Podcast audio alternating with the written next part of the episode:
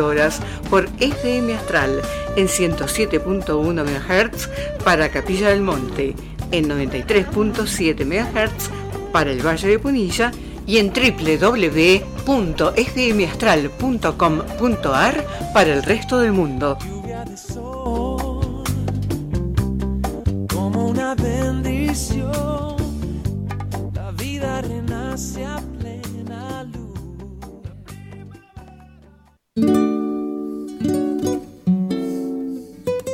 Este es nuestro espacio, mucho más que todos los mundos.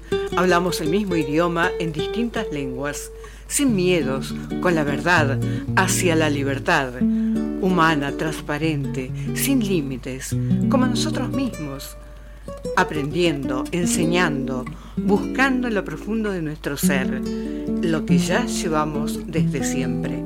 Sabiduría, discernimiento, coherencia, libertad. Esto es Unidos en la Asamblea del Pueblo.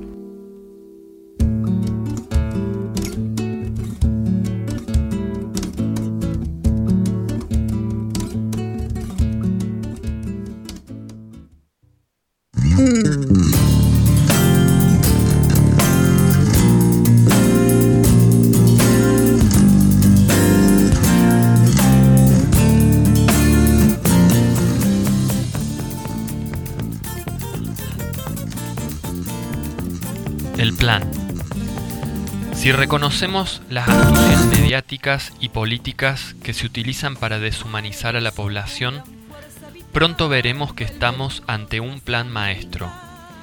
Un plan precedido de un largo proceso de, de desarraigo en el que se han tergiversado la ciencia, la historia, la ética, el intelecto, dejando al individuo indefenso y expuesto ante un poder que ha sido capaz de diseñar sus opiniones y su conducta. Este plan, en sus últimas etapas, se está precipitando. Este hecho ha incrementado la distancia entre quienes quieren recuperar su libertad y quienes se refugian en el redil que les han preparado sus depredadores. Se requerirá una honda reflexión, serena y valiente, para poder contactar con lo sublime de nuestra esencia y nuestras raíces. De esta forma podremos desentrañar y resolver el complejo laberinto en donde se oculta este engaño. Entonces podremos actuar en consecuencia. Cultivemos nuestro interior y recuperemos la fuerza y la dignidad que nos pertenece. El mundo en su soñar, mientras se quema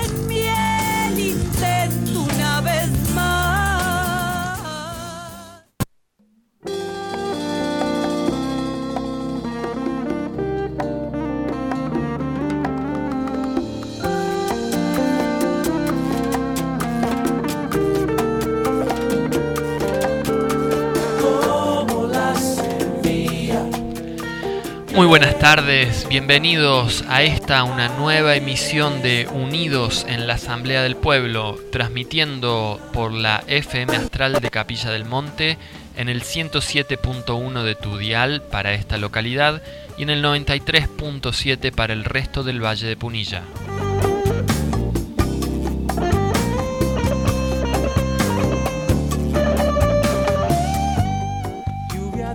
Programa, este programa, la voz de la Asamblea del Pueblo de Capilla del Monte, que se apresta a cumplir dos años de existencia desde aquel 25 de mayo del 2020 al calor de la primera marcha anticuarentena nacional.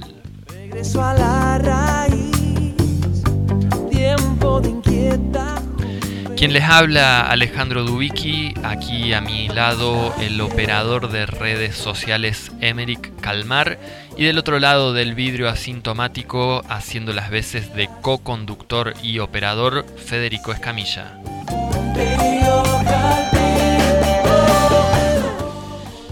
Te comento las vías para comunicarte si querés eh, mandarnos algún mensaje, si querés compartirnos algo. Podés llamar al teléfono fijo de la radio 03548, la característica de Capilla del Monte 482-303. Podés escribir por WhatsApp y Telegram también al celular de la Asamblea 3548 60 31 90 o también podés hacerlo al celular de la radio 3548 54 97 52. Estamos transmitiendo también por la página web de la FM Astral www.fmastral.com.ar y saliendo por Facebook Live a través de la cuenta de, de la Asamblea, el grupo Asamblea del Pueblo de Capilla del Monte. ¿Qué tal, Emeric? ¿Cómo estás? ¿Cómo andan? Buenas tardes para todos. ¿Todo bien, Fede? Buen día, gente, ¿cómo están todos? Acá en este apocalipsis que se nos viene encima. ¿Qué onda?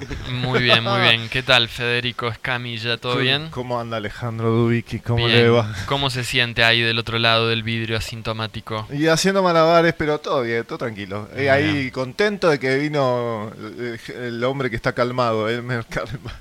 Perdón. Era muy es que fácil. hace, mucho que Me no lo hacían veo. En el cole me hacían ese colegio, Fede. Estamos, estamos- igual es eh, O, cal- o calamar también. calamar. Calamar. Es calamar. la, la humildad personificada, Emma. ¿Cómo anda, señor? ¿Cómo anda, Chenchi? Bien, todo muy bien. Y bueno, un domingo lindo, un domingo soleado. Aflojó un poco el frío que tuvimos al principio de la semana. Así que está para disfrutar.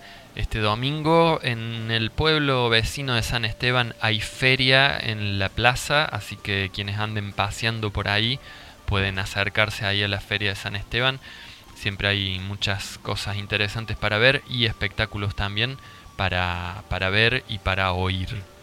Qué bueno eso, ¿eh? Qué bueno eso. Bueno, ahí estamos a, a la espera de, de qué nos vienen con las noticias del día de hoy. Igual, ¿qué tenemos para el programa del día de hoy, Ale? En el programa de hoy, como siempre, después de las tandas, vamos a tener un bloque de noticias nacionales e internacionales. Eh, vam- Vamos a estar dando también algunos anuncios eh, locales, Sí. ¿sí? de actividades y de propuestas que están circulando aquí en, en Capilla del Monte. Y a partir del segundo bloque, aproximadamente a las 14 horas, vamos a estar haciendo una entrevista telefónica con el abogado marplatense Julio Razona para un poco dialogar de la actualidad legal en todo lo relacionado con la pandemia y para enfocar también la charla en lo que va a suceder a partir de hoy o que ya debe estar sucediendo Tal cual. que es la fatídica reunión de la Organización Mundial de la Salud en Ginebra, Suiza, donde se proponen avanzar hacia la firma de un tratado internacional que tenga mm, jerarquía por encima de las constituciones nacionales y le otorgue a la Organización Mundial de la Salud el poder para determinar y ejecutar medidas sanitarias en caso, entre comillas, de futuras pandemias. Sí, la verdad, yo también estuve estudiando un poco y nada, viene de antes, de viene de, lo del 2009, ¿no? De la gripe aviar del 2009. El tratado es, después ya ahora después de la tanda lo vamos a ver, el tratado es del 2005. Lo que quieren hacer ahora es modificar ese tratado del 2005. Así que después lo, lo vamos a ver y después le vamos a ir preguntando a, a Julio a ver cómo viene la mano. Pero no viene muy bien, ¿eh? Y hay mucha ignorancia en el pueblo. Yo estuve hablando con un par de, de- activistas de otras áreas de acá de Capilla, del fuego, de, de la ruta, de, la autovía, y no saben absolutamente nada de esto de la OMS. Claro, bueno, lo que pasa es que siempre la, es la misma historia, ¿no? Son políticos reuniéndose para perjudicar al pueblo. La- el resultado ya lo tenemos, no estamos esperando que eso no se firme, por lo menos yo. No sé qué, opinan ustedes. Y es que ya hemos visto, tenemos varios antecedentes que demuestran que probablemente logren avanzar hacia eso. Y sí se da esto de que este tipo de reuniones a nivel internacionales que están, digamos, que forman parte de la agenda más íntima de, la élite globalista, suelen no estar tan al corriente la gente común de a pie de la calle de este tipo de, de políticas, de reuniones, de planeamientos, ¿no? Entonces em, se genera un poco esta, esta distancia, ¿no? Entre gente que está por ahí eh, realizando activismo por otras causas, como bien mencionabas el tema de, de tener la autovía de Punilla claro. o el tema del bosque nativo, etcétera, etcétera, pero este tipo de temáticas no, no se enteran y no logran relacionarlas, ¿no? Porque al fin y al cabo, como, como leía en la introducción, todo forma parte de un mismo plan maestro. Tal cual, y ya lo habíamos visto, ¿no? En las redes sociales estuvo dando vueltas eh, esta noticia oficial, de en los portales oficiales, de que la Agenda 2030 la estaban acelerando. Vayan a saber por qué. Pero ese aceleramiento de la Agenda 2030 coincide, ¿no? Con todo esto que, que está pasando. Esta es la 75 ABA edición de esta reunión de la Organización Mundial de la Salud. Se llama, bueno, después lo vamos a ver cómo se llama bien para dar específicamente los datos. Es una asamblea, Asamblea internacional General- de salud. Ajá, sí. Asamblea Internacional de Salud, la número 75. Secreta, o sea, teóricamente no se sabe quién va de los países, y son como 190 países, pero ya salió a hablar Bolsonaro. Bolsonaro, de lo que yo he podido ver, el único líder de un país que salió a rechazar esta iniciativa diciendo que su país no va a adherir a un tratado que eh, socave la soberanía del país y por ende eh, se mantendría al margen, ¿sí? Bastante llamativo es el tema porque Tienen en- elecciones. En, octubre son las elecciones presidenciales en Brasil y ya podemos ver cómo desde todos los sectores mediáticos nacionales e internacionales están apuntalando la figura de Lula, incluso desde Argentina el gobierno nacional también intervino eh, declarándose a favor de la, la elección de Lula. ¿sí? ¿sí? salió en la revista Time. Al punto, mirá vos, que es llamativo de que salió en la revista Times, ¿no? Dios mío, son, son tan patéticos. Pero decime si no es eh, muy llamativo Sí. el hecho de que por ahí un- cuando uno charla con personas que, que son de tendencia más, más progresista, más de izquierda, si se quiere, sí. No, no logran como relacionar estas cosas, ¿no? De que la revista Time evidentemente no es de izquierda, ¿no? Y que le esté haciendo propaganda a eh, un presidente que supuestamente es de izquierda Claro. es un poco contradictorio y debería llamar un poco la atención, ¿no? De las personas que eh, siguen ese tipo de pensamiento, ¿no? Sin embargo, pareciera como que hay como una, una cota en cuanto a la reflexión y el análisis. Vos ¿no? sabés que hay una cosa muy simpática que lo notó un este una persona que estaba en el chat de un especial que hizo este muchacho de Amos del Mundo. ¿Cómo se llama el nombre? Ezequiel Kessel. Ezequiel Kessel. Que hizo- si Dios quiere lo vamos a tener el domingo que viene entrevistándolo. Dios quiera.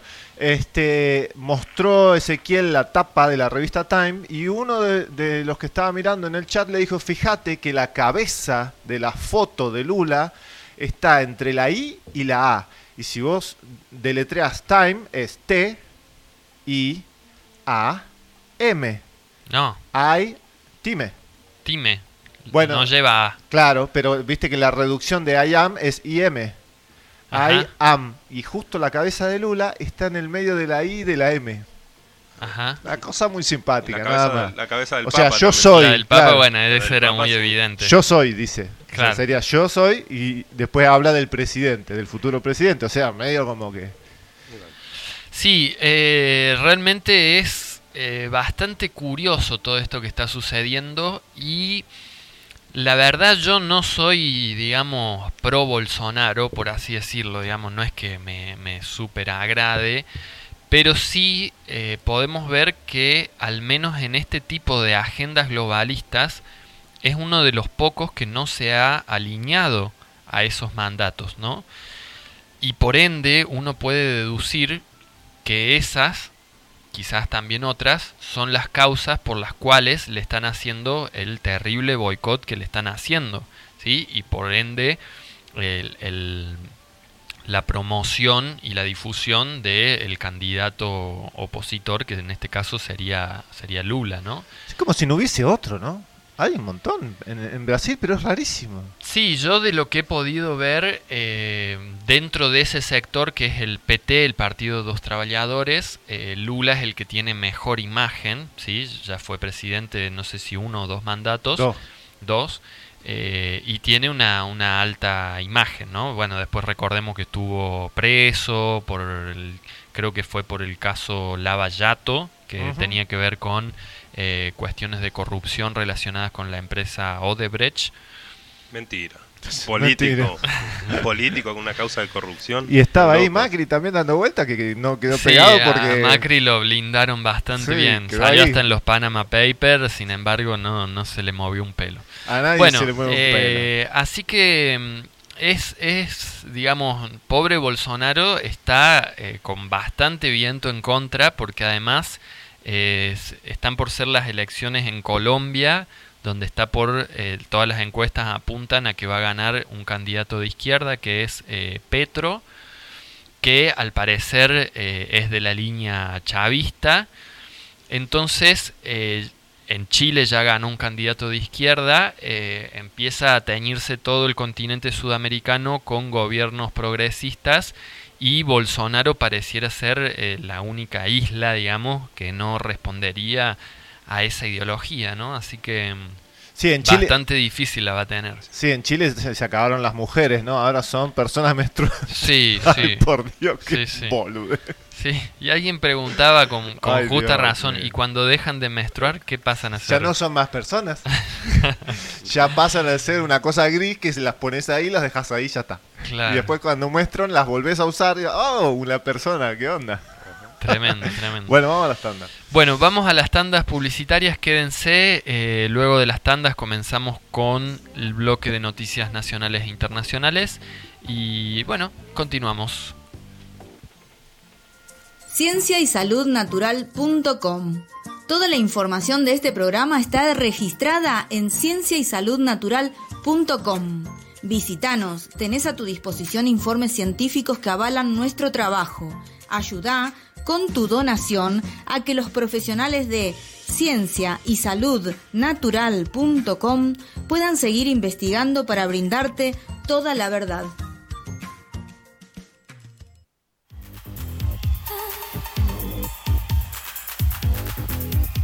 El gatonero. Calzados y accesorios. La última moda, cuero y ecocuero. Botas, borcegos, charritos, mocasines, pantubotas. Zapatillas urbanas, botas de lluvia. Gran variedad para niños y adultos. Línea exclusiva en mochilas, bolsos, morrales, riñoneras. Directo de fábrica. Calidad a mejor precio. Ofertas todo el año. Te esperamos en Deanfunes 554, Capilla del Monte.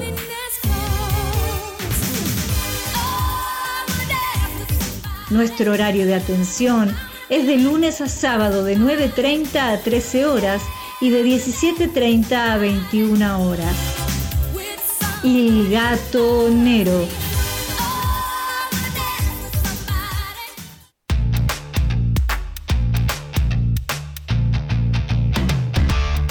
¿Sabías que en Capilla del Monte hay una librería donde podés encontrar todo lo que necesitas?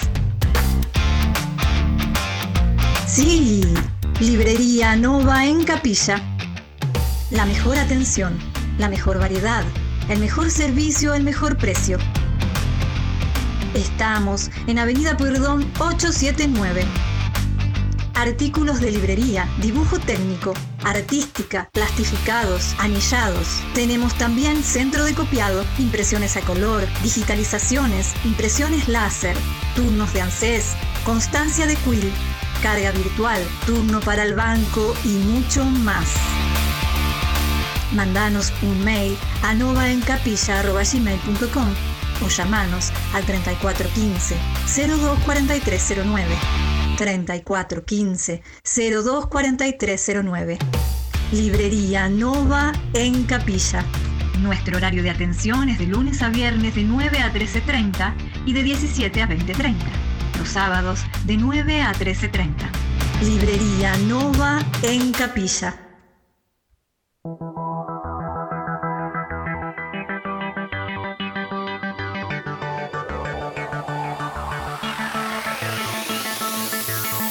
Equipos gastronómicos Morelli. Todo para la gastronomía industrial y hogareña con la más alta calidad. Cocinas, hornos, freidoras, parrillas, anafes a gas y eléctricos y mucho más.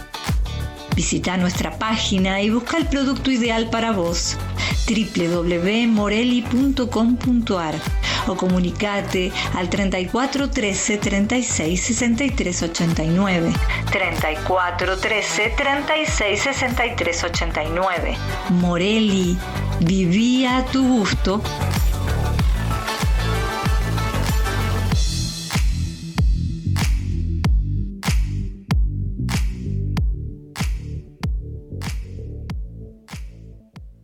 Panadería San Antonio. Te brindamos la más variada y sabrosa selección de panadería y repostería para que te deleites junto a los tuyos disfrutando de los más exquisitos productos. Estamos en Diagonal Buenos Aires 195. Búscanos en Facebook como San Antonio Pan.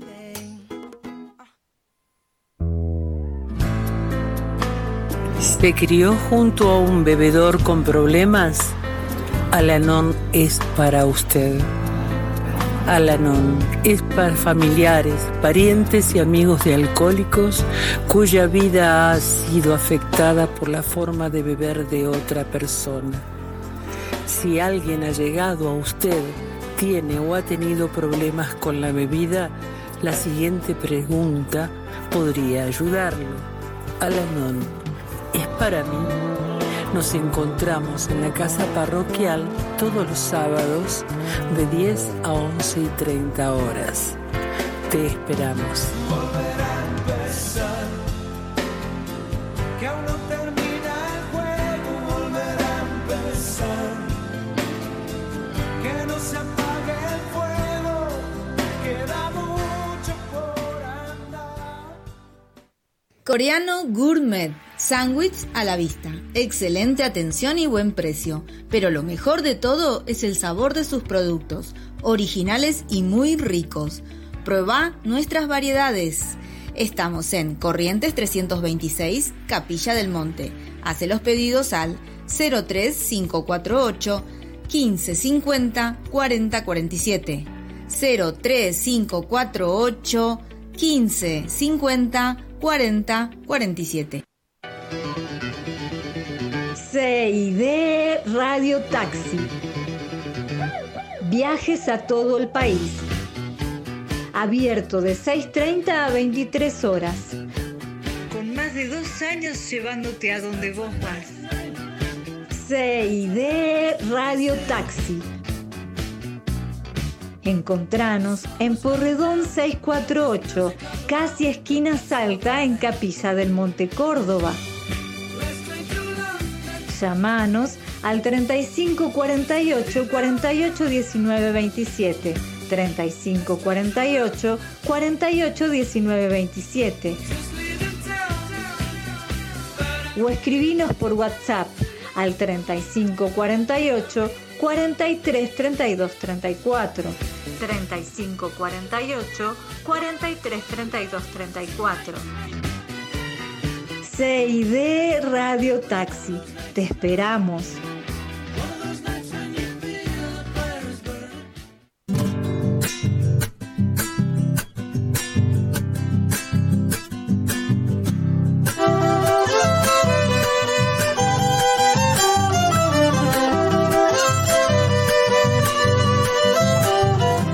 Si estás preocupado por la calidad de agua que estamos tomando, tenemos la solución. ¿Sabías que el método más completo de purificación de agua son los filtros de cerámica? Estos retienen todo tipo de contaminantes, metales pesados, químicos, incluso bacterias y parásitos. Además, son económicos, duran varios años y no necesitan gastos de mantenimiento. Cuando pase por mi lado le pediré agua fresquita. Tomemos agua pura. Llama al 0351 153 90 74 21. Verdulería y vivero. Gracias Capilla del Monte, la mejor variedad de frutas y hortalizas y además de las más bellas plantas. Estamos en Rivadavia 415. Para reparto a domicilio, llámanos al 3548 5617 57 3548 5617 57. Gracias, Capilla del Monte.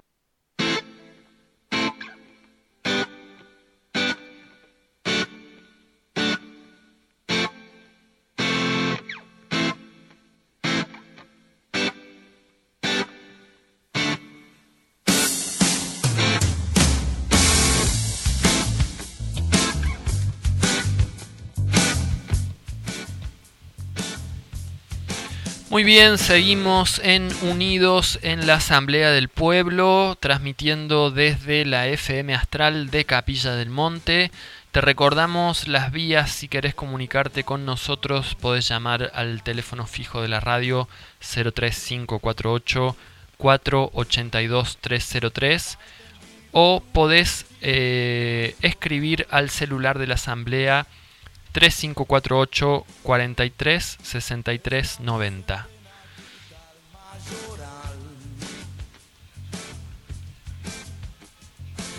Muy bien, ahí agradecemos a Facundo que nos estaba avisando que estaba saliendo un poco bajo el volumen por internet.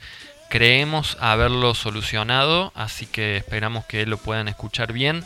Aprovechamos, además de mandarle saludos a Facundo, avisarles a toda la audiencia que Facundo junto con otras personas tienen un canal en Telegram que se llama Laboratorio de Ciencia e Ingeniería Espiritual, donde están haciendo streamings ¿sí? por Telegram, tocando diferentes temas, como por ejemplo el tema de la represión sexual y, los deseos inconscientes y diferentes temáticas que tienen que ver con el despertar espiritual. Así que invitamos a todos aquellos que, que quieran participar y escuchar estas charlas interesantes en el canal de Telegram Laboratorio de Ciencia e Ingeniería Espiritual.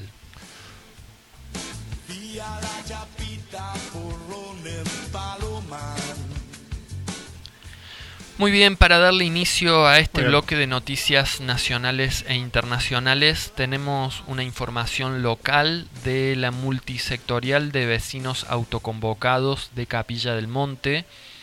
Eh, voy a leer una gacetilla que me han mandado para informar sobre este asunto, que se trata de una iniciativa popular, para lo cual se están juntando firmas en eh, el juzgado de paz de Capilla del Monte al lado de la comisaría, que eh, manifiestan lo siguiente. En diciembre de 2021, en una amplia y concurrida audiencia pública por la presentación de los proyectos de ordenanza de tarifaria y presupuesto municipal 2022, vecinos y vecinas de nuestra localidad se manifestaron con serios reclamos ante estos proyectos. Una de las razones principalmente expuestas fue el aumento de un más de 48% de las tasas municipales y más de un 60% de las tasas de servicios de agua y saneamiento, luego de atravesar meses donde la provisión de servicios fue nula y o escasa en la mayoría de los barrios. También se expresaron muchas voces respecto de la calidad del agua. Desde que asumió esta gestión, la población no recibe los estados de informe de los servicios de agua y saneamiento, estando en riesgo no solo la población que consume el agua, sino también los ríos que reciben los efluentes cloacales. Un reclamo en común dentro de este contexto fue la ausencia de información pública del Estado de las cuentas municipales, dado que había habían transcurrido más de 29 meses sin balances de ingresos y egresos mensuales, sin justificación respecto al tema.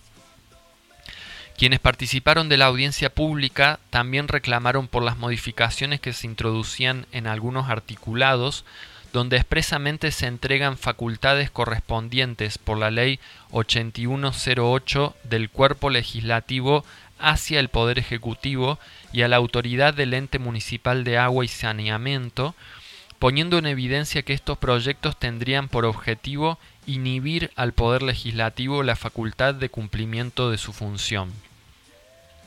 A pesar de todo, el 23 del 12 del 2021, las ordenanzas fueron aprobadas por el bloque oficialista del Consejo Deliberante en Soledad. Con este fin, este grupo de vecinos y vecinas presentamos el día 27 del 12 del 2021 una nota con más de 750 firmas y 2.300 adhesiones virtuales en change.org, manifestándonos en relación a 1 la arrogación de funciones al intendente y al presidente de la EMOS, proveedora del servicio de agua y cloacas y dependiente del Departamento Ejecutivo Municipal, correspondientes al órgano legislativo. 2. Aumento de tasas por encima de los índices proyectados de la inflación. 3. Aumento de gastos de representación. 4. Aumento de dietas. 5. Calidad y provisión de agua. 6 falta de presentación de los últimos 25 balances mensuales. La nota presentada no recibió respuestas, sino que, por el contrario, con fecha 30 del 12 del 2021, el bloque mayoritario del Consejo Deliberante prorroga una emergencia económica que otorga al intendente más facultades extraordinarias para disponer a su discreción del patrimonio de la ciudad sin llamado a licitación alguno y sin pasar por ningún organismo de control, ya sea Consejo Deliberante y o Tribunal de Cuentas. Después de más de 120 días, el bloque de concejales oficialistas respondió de forma negativa a los vecinos, entregando un tipo de respuesta poco seria y precisa, en donde sin ningún tipo de fundamentación eluden la responsabilidad de entregar facultades que violan el principio de separación de poderes, la falta de justificación ante los aumentos de dietas y gastos de representación, el aumento de las tasas por encima de los índices de inflación, sin presentación de balances de gastos que las justifiquen, la falta de provisión de servicios de agua aludiendo al cambio climático, se demostró que durante los meses más calurosos el principal problema no era la falta de agua, sino la nula gestión para el arreglo de la válvula del dique Los Alazanes, también se elude la responsabilidad de informar a la población de los controles de calidad del servicio del agua y de saneamiento, invirtiendo la responsabilidad sobre los vecinos de aportar pruebas sobre la calidad del agua. Sumate a la iniciativa popular. Es por esto y que en virtud de que la herramienta democrática que nos asiste es la iniciativa popular, donde como vecinos y vecinas nos vemos en la obligación de utilizarla como camino de nuestro reclamo para poder hacer respetar nuestros derechos y en defensa de las funciones representativas del Consejo Deliberante como institución legislativa representativa de los derechos del pueblo. ¿Qué se necesita? Necesitamos la firma de 200 vecinos que hayan estado inscriptos en el padrón electoral de la última elección municipal. ¿Qué se propone? La iniciativa popular es un proyecto de ordenanza que propone la derogación de los artículos de la tarifaria y presupuesto que otorgan facultades especiales al intendente y al presidente de EMOS de aprobar cambios de presupuestos, asignaciones de partidas y aumento de las tasas de interés, facultades correspondientes al Consejo Deliberante, y la derogación de los artículos de la llamada emergencia económica que le arroga al Poder Ejecutivo las facultades de enajenar bienes privados municipales, de disponer y modificar partidas presupuestarias, de disponer del crédito público y de vender a creencias tributarias sin pasar por el órgano de control del órgano legislativo incumpliéndose la ley 8102. Resumiendo, debemos destacar que esta gestión municipal no ha presentado ningún balance de las cuentas municipales en los años 2019, 2020, 2021 y los meses del año 2022. ¿Cómo sumarse a la iniciativa popular? Pueden acercarse con DNI ante el juzgado de paz todas las personas con domicilio en la, en la localidad que estuvieron inscriptas en el padrón de la última elección municipal año 2019. El horario sugerido es de lunes a viernes de 8.30 a di- a 9.30 horas y solicitar firmar la planilla de iniciativa popular. Bueno, ¿cuáles son los artículos de las ordenanzas vigentes que entregan facultades extraordinarias al intendente y a las autoridades de EMOS? El artículo 5 de la Ordenanza General del Presupuesto número 3130-21, el artículo 6 de la Ordenanza General de Presupuesto número 3130-21, el artículo 8, el artículo 3 de la Ordenanza Tarifaria 3131-21, el artículo 3 de la Ordenanza de Reordenamiento Económico, Financiero, Informático y Administrativo número 3002-19, prorrogada por Ordenanza número 3132-22. Así bien, eh, convocamos a todas las personas que estén escuchando, que sean de Capilla del Monte y que estén em, que hayan estado inscriptas en el padrón electoral del 2019, que les interese esta iniciativa popular para eh, presentar este proyecto de ordenanza que derogue los citados artículos, quitándole así la posibilidad de, eh, de alguna manera, de ejercicio abusivo del poder por parte del intendente Fabricio Díaz y del presidente de la EMOS que se acerquen al juzgado de paz de lunes a viernes de 8.30 a 9.30 horas y se sumen firmando la planilla de esta iniciativa popular. Bueno, muy bien, buenísimo. Ahí estamos cumpliendo, este, son 200 personas que faltan. 200 personas en total que se necesitan. Muy no, bien. Sé, no sé cuántas llevarán ya, pero Es como la, la misma noticia de antes, ¿no? De la OMS, pero ahora en un ámbito más chiquitito. ¿no? Exactamente, Es como, Lo, exactamente. es como lo mismo, todos peleando por lo mismo. Exactamente, pero la única diferencia es que acá está el agua de por medio, está y en, la el- venta en de lo terreno- otro está todo de por medio.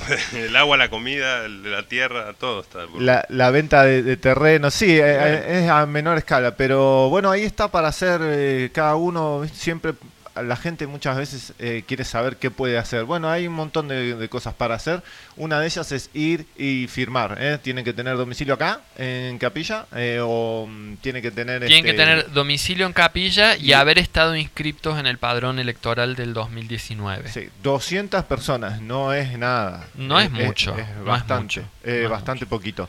Este Y lo otro que Un nosotros 1%. Hemos visto muy, muy efectivamente es la presión en las redes sociales. La gente piensa que eso no funciona y sin embargo funciona más de lo que uno se piensa. ¿eh?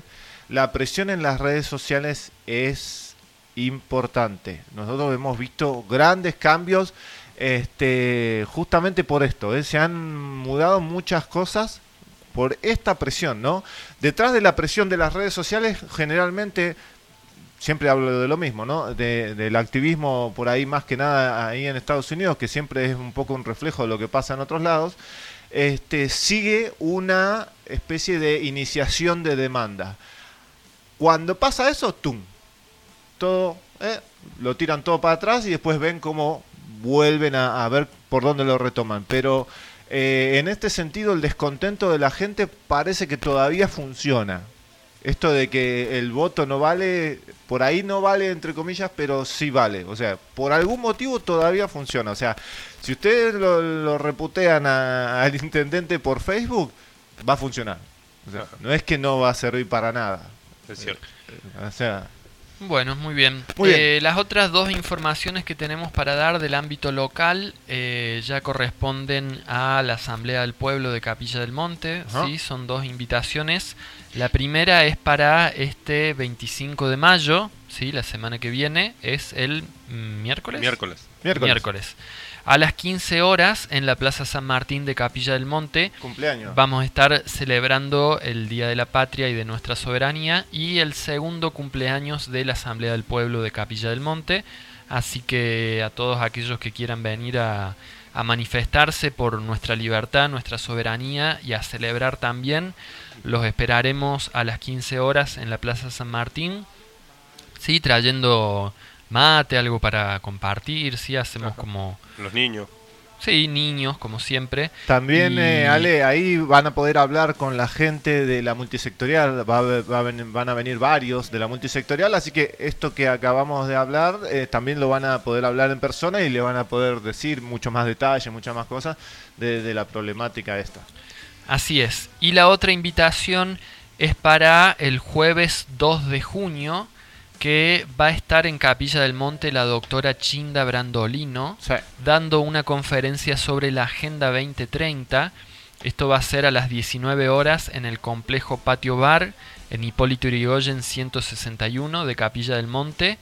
Y luego de la charla habrá un mini debate, ¿sí? Así que, bueno, eh, va a estar interesante porque la doctora Chinda siempre es muy interesante para escuchar. En este caso con una especie de gira que está haciendo con esta conferencia sobre la Agenda 2030. Sí, la inicia acá la gira en realidad. Eh, oficialmente iba a, iba a iniciar en el sur, o sea, pero este va a iniciar acá. Eh, sí, sobre la Agenda 2030, ahora te dejo un detalle que es, es interesante. Vamos a pasar el adelanto de el cine debate que pensamos hacer para después que se de lo de Chinda, que es el documental de conciencia solidaria sobre vacunación obligatoria ¿eh? y compulsiva. Está relacionada con la ley, con la 27.491 y también está relacionada con el principio de la pandemia. Vamos a ver cómo se ya se perfilaba ese documental en el principio de la pandemia, mostrando que esto de la, la vacunación que se dio no era necesario también. Esto está muy interesante. ¿eh? Así que vamos Bueno, a aprovechar todo eso. Eh, así que a quienes les interese, vayan agendando el jueves 2 de junio a las 19 horas en el complejo Patio Bar, la doctora Chinda Brandolino dando una conferencia sobre la Agenda 2030. Realmente una persona muy idónea para hablar de estos temas porque sabe muchísimo de geopolítica. Ya la hemos tenido en Capilla del Monte en febrero del 2021 y hemos podido escucharla, bueno, entrevistarla también en ese momento. Y realmente eh, la doctora es una enciclopedia viviente, ¿no? Todo lo que sabe de, de geopolítica y de la historia política de nuestro país, que empieza allá en la década del 80, ¿no? Con todo el cambio del programa del sistema educativo, que empezó a, a degradar las bases de la, de la educación que tenía bastante excelente en nuestro país y con el tema de la introducción de las vacunas fabricadas en la India por laboratorios ingleses, ¿sí? cuando antes eh, las vacunas se fabricaban en el Instituto Malbrán en Argentina y no contenían timerosal derivado del etilmercurio, que fue una de las eh, cuestiones que cambió bastante el, el tema de la vacunación en la Argentina, ¿no? Sí. Porque a partir de que las vacunas vinieron con ese componente, el daño neurológico en las personas inoculadas se disparó exponencialmente. Sí, y además recuerden que si quieren ganarse 100 mil dólares, todavía está ahí, me parece. ¿eh? Robert De Niro y Robert Kennedy Jr. ofrecen, todavía creo que está dando vueltas, este, desde que lanzaron, desde que se armó todo el lío con Baxter, con la número uno, este, con el documental, se sentaron, esto está todo filmado, está todo registrado, se sentó Robert De Niro y Robert Kennedy Jr. a decir, bueno, le damos 100 mil dólares a cualquier persona que presente un estudio solo, uno solo, un paper, peer review paper que diga que es eh, saludable o, o que no es dañino inyectar timerosal en cualquier cuerpo. Todavía siguen ahí, ¿eh? 100 mil dólares se pueden ganar, gente. Bien. 100 mil dólares están ahí, ¿eh? Está fácil, está fácil demostrarlo. Un solo estudio, uno, uno solo, ¿eh? Bueno, así que ahí está eh, la invitación en el aire para el jueves 2 de junio, la doctora Chinda Brandolino en Capilla del Monte, realmente un lujo tener a la doctora aquí en nuestra localidad. Sí. Así que los esperamos. Eh, yo creo que el lugar se va a llenar bastante porque la vez que vino en febrero del 2021 a la Plaza San Martín tuvimos a 500 personas ahí en la, en la plaza escuchando a la doctora y al doctor Mariano Arriaga. Esperemos que, que- bueno, tengamos paciencia si y vienen- hagamos todo ordenado. Si vienen 500 van a patio bar, va- van a tener que estar en el patio, evidentemente. Más o menos, bueno, mirando por la ventana, por todos lados, pero bueno, vamos a ver si, si ponemos un poco... Ahí después vamos a organizar lo, lo que se pueda. Este, bueno, recuerden que con la asamblea también pueden ayudar monetariamente, que es justamente lo que hacemos, eh, todo este trabajo que hacemos, bueno, también nos ayuda la parte monetaria para seguir haciendo, que todavía faltan varias cosas por hacer. Si llegan a firmar lo de la OMS, que podríamos entrar en eso, este, vamos a tener que elaborar como negro. Este, así que están los links ahí cuando compartimos el programa tienen para donar por Mercado Pago, por y ahí también una cuenta bancaria y también pueden mandar un mensajito al 3548 que es el celular de la asamblea 603190 603190 y ahí este nos contactan y ahí estamos para recibir donaciones. Así es, así Es es. así. Bueno, eh, vamos rapidito a algunas noticias, vamos a hacer un, un popurrí de noticias medio rápido porque ya... Te leo rapidito lo de Sí. tu amigo Tedros. Bueno, esto es de página 12, 22 de mayo 2022. Perdón, gente, voy a leer rápido. ¿eh? Este, no se presentó ningún otro candidato, dice el subtítulo. Y el título es Tedros Adhanom eh, Ghebreyesus. Es, viste, complicado. Gebreyesus, sí. Ghebreyesus. Lo hacen complicado para que, no, Gebreyesus. para que no lo puedas pronunciar. Seguirá al frente de la OMS, de la Organización Mundial de la Salud, del Orden Mundial de la Salud, será en tal caso, en el 2022. Dice el director general de la Organización Mundial de la Salud etíope de Etiopía, Tedros Adhanom Ghebreyesus, fue el único candidato que se presentó para el proceso de selección de un nuevo director general del organismo. Y, pero qué casualidad. Nadie quiere agarrar la sartén por el mango, parece, che. Por lo que su reelección está casi confirmada. La pandemia del nuevo coronavirus dejó a esta agencia de la ONU en el centro de las miradas. Dice. Ay, Aparte hay que recordar que el tipo no es médico, ¿no? Es un político. No es peor, médico, exactamente. peor. Hemos logrado numerosas cosas, dice Tedros. ¿eh? Hemos logrado numerosas cosas, pero aún nos queda mucho por hacer. Los objetivos alcanzados y las próximas exigencias. ¿Próximas exigencias? Chan. Me han determinado. ¿Qué, qué irán a exigir? ¿Qué irán a exigir? Me han determinado más que nunca a llevar a cabo nuestro proyecto que consiste en dotar a la organización de una mayor agilidad con una con un financiación y medios sustentables y adecuados al servicio de todos, sostuvo el director general en la carta de su candidatura. Su candidatura única fue confirmada este viernes por la OMS en un comunicado. Yo para que sepan una cosa, la OMS gasta más dinero en viajes y en viáticos, gasta como 250 millones, que en las campañas que genera. Muy bien. Mirá Bueno. vos. Bueno, sigue así cortito. Bien. Especialista en malaria. No sé si te acordás, ¿qué, qué pasó? ¿Qué había pasado en malaria ahí en, en- en Etiopía? Me parece que este hombre hizo algo raro, ¿no?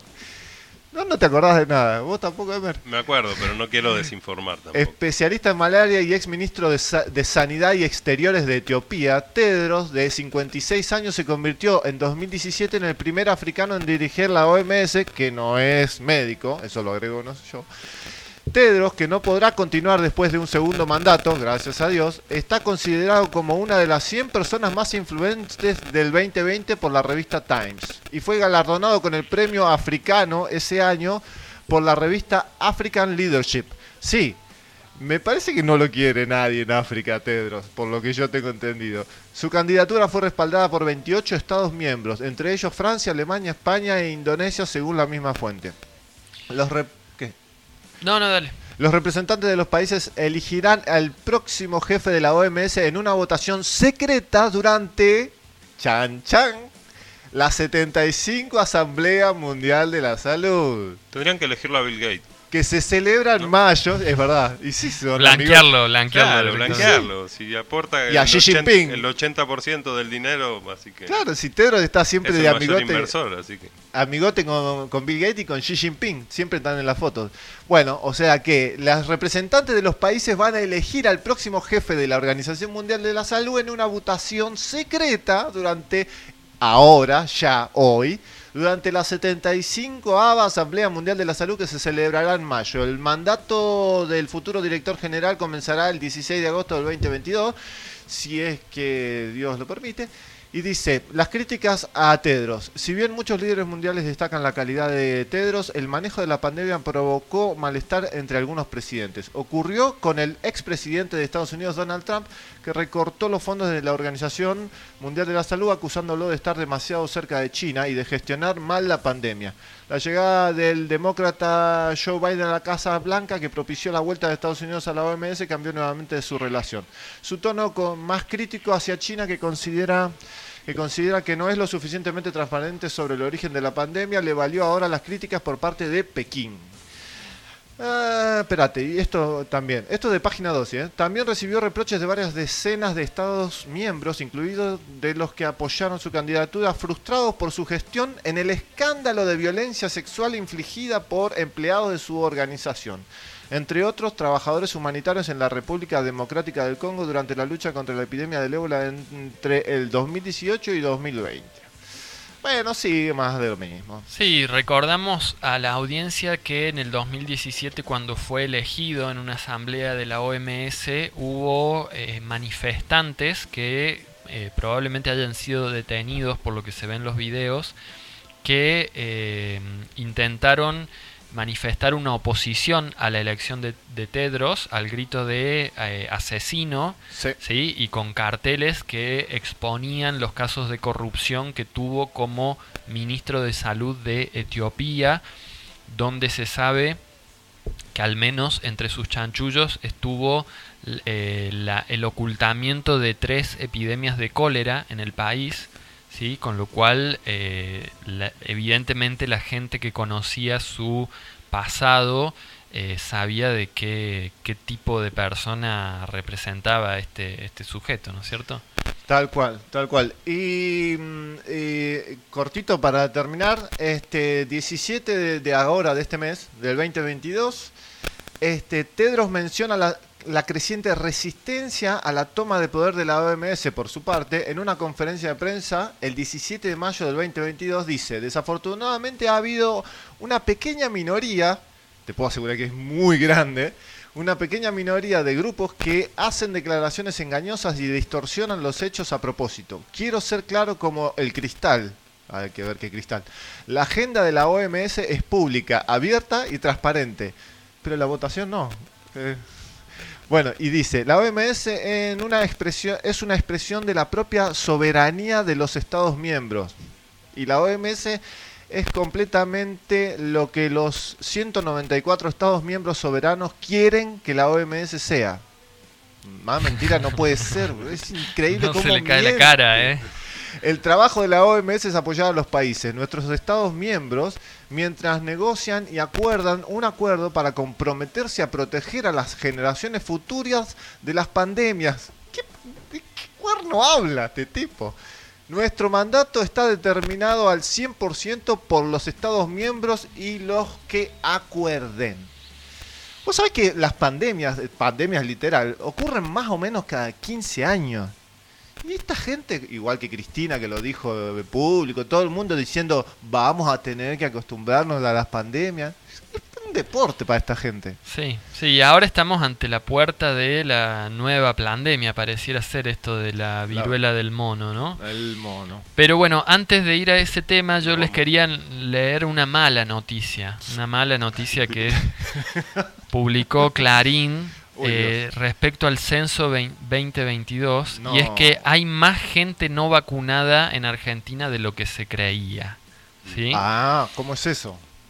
¿Cómo es eso? Resulta que el censo arrojó que la población del país es eh, un 5% más de lo que se pensaba, ¿sí? 47,3 por- cua- 47,3 millones de personas y no 45, que era em, eh, sobre la base en la que se calculaban los porcentajes de población vacunada. Vamos. Entonces eso arrojaría que hay 1,9 millones de personas en Argentina más que no se han vacunado de lo que se creía. Mm. ¿sí? Esto arroja porcentajes de que em, el porcentaje de po- población vacunada al menos con una dosis ha bajado del 88,8% al 86,1%. Los que tienen dos dosis representaban el 82% y ahora significan el 78,7%. Y con tres dosis antes se ubicaba en 48,8% y ahora en 46,8%. O sea, bajó dos puntos porcentuales la estimación de personas eh, vacunadas con cada una de las dosis aproximadamente. Sí, esto aclaro que no se preguntó en el censo esto. No. Simplemente hicieron un, un cruzamiento de datos. No, no, no, no, no, no es que se, no es que se hizo un cruzamiento de datos, sino que se actualizó el porcentaje total de población, ¿sí? Entonces, tenían, suponete por decirte, 40 millones de dosis colocadas y eso si se calculaba sobre un total de 45 millones, el porcentaje, el porcentaje daba tanto, pero si se calcula sobre 47,3 millones, el porcentaje da menos. ¿sí? Entonces ese es la- el, el cálculo actualizado que se ha hecho y que arroja 1,9 millones de argentinos eh, No. menos vacunados. ¿sí? Bueno, Así que bueno, para... no voy a hacer chistes porque no, no estamos en, en condiciones de hacer chistes, tristemente. Bueno, Muy bien. este siguiente noticia. Ah, en- estamos en, medio relación justito, ¿eh? para, para terminar con esto de la OMS que comentabas, eh, por parte de la Argentina, sí, la que ha viajado a Ginebra, Suiza, ¿Oficial es esto? sí, para participar la reunión que se va a hacer la asamblea desde hoy al 28 de mayo. Secreta. Eh, no, no es secreta, digamos, quizás lo- lo- el, el contenido sea secreto, pero como representante de la Argentina ha viajado Carla Moretti, ¿sí? directora nacional de Relaciones Internacionales del Ministerio de Salud de Argentina. Fue la persona designada para representar a nuestro país en la sede de la OMS y tendrá virome en mano, como quien dice, para traicionar a la patria y entregar nuestra soberanía. Así que a quienes les interese comunicarse con esta directora nacional de Relaciones Internacionales, eh, en el grupo Amparazo Nacional está publicado su número de teléfono, ¿sí? así que quienes quieran mandarle algún mensajito, y ya lo vamos a estar eh, ampliando con el doctor Julio Razona, el hecho de que estarían cometiendo el delito de traición a la patria por entregar la soberanía de nuestro país, así que eh, serán nombres que queden eh, agendados, escritos, para cuando llegue la hora del pueblo de hacer justicia con todos estos traidores a la patria.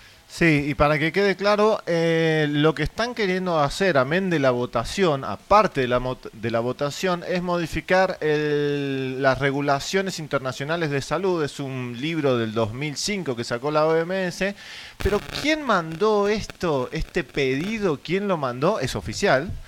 Eh, la, eh, el HHS, ¿eh? el Instituto de Salud de Estados Unidos, el 18 de enero le manda una cartita hermosa a la Organización Mundial de la Salud pidiéndole una reunión extraordinaria para modificar el contenido de este eh, esta regulación internacional de salud, este tratado del 2005, que recuerden que en el 2005, o casualidad, salió ese estudio que decía que la hidroxicloroquina servía contra los virus SARS, o casualidad, quedó bien tapadito, y en el 2009, ya en el 2007, Fauci sale a hablar diciendo que por ahí vamos a tener alguna epidemia de algo, en el 2009 viene la famosa gripe aviar y ya tenían todo preparado para el 2009 y o casualidad lo que le falló por lo que hemos visto nosotros una de las cosas que más le falló fue la prensa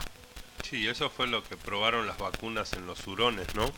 Que Sí. probaron las vacunas en 300 hurones, creo, y se murieron Mil. los... Se murieron bueno, mil, no sé cuántos Sí, sí, eran. tal cual. Y se murieron todos y, bueno, ahí suspendieron. Creo que ahí fracasaron. En La- cambio, en esta, en esta vuelta en- la aprobaron directamente en los humanos, así que no importa. Se salvaron Sí, los hurones. En Después aquel momento hubo cosa. una periodista, creo que austríaca, si no me equivoco, Y que del ABC fue, también otro. que fue la que publicó esta noticia de que todos los hurones habían muerto y generó mucho revuelo mediático, con lo cual eh, tuvieron que frenar el plan que traían, pero evidentemente lo que vivimos en 2020 eh, había sido lo que habían intentado eh, des- desplegar en 2009 y no les salió. Exacto. Se ve que aprendieron las lecciones y bueno, en, en el evento 201 practicaron un poco mejor cómo, Claro, cómo, cómo hacerlo. cómo y- desplegar la pandemia. Claro. Y después aprendieron que tienen que involucrar a los políticos para que aprueben las leyes y listo. Exactamente. Ahora lo hacen de esa manera. Es Sí, tal y quizás un monopolio mucho mayor de los medios de comunicación, Absoluto ¿no? Eh, donde supuestamente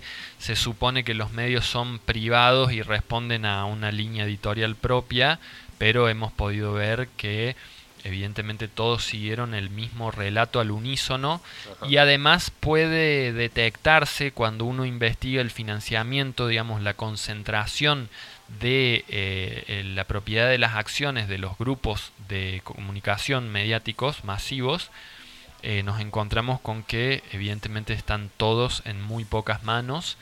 ¿sí? Se dice que aproximadamente el 95% de los medios de comunicación del mundo occidental están concentrados en tres grandes empresas, o sea que es prácticamente una, una digamos una línea monotemática ¿no? que puede responder y eso se ve muy claro en los Estados Unidos ¿no? donde eh, los noticieros de televisión incluso siguen todos textualmente diciendo la misma noticia con la misma entonación Sí. eh, que ya es eh, muy burdo Es muy como loco lo ver hacen, eso, ¿no? cuando la gente junta las compilaciones y los ponen y sobreponen un audio con el otro y las imágenes y es como que Y están es- leyendo. Están leyendo, sí, un relato, un evidentemente bajado por un titiritero, ¿no es cierto? Ajá. Tal cual, tal Sí. cual. Y bueno, eso es lo, lo- un poco lo que contaba Emer, fue también lo que pasó en la cadena ABC.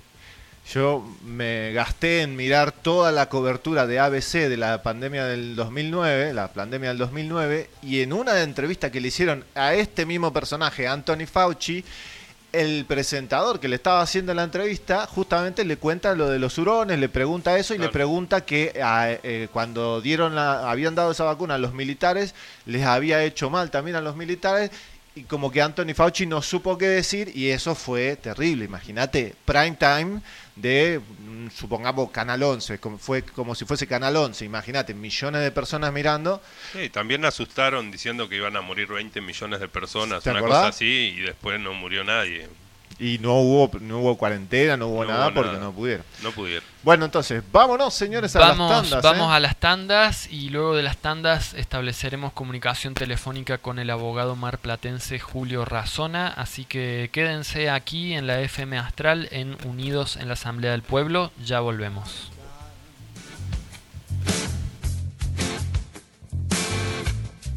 Falta envido, truco, chiste nacional.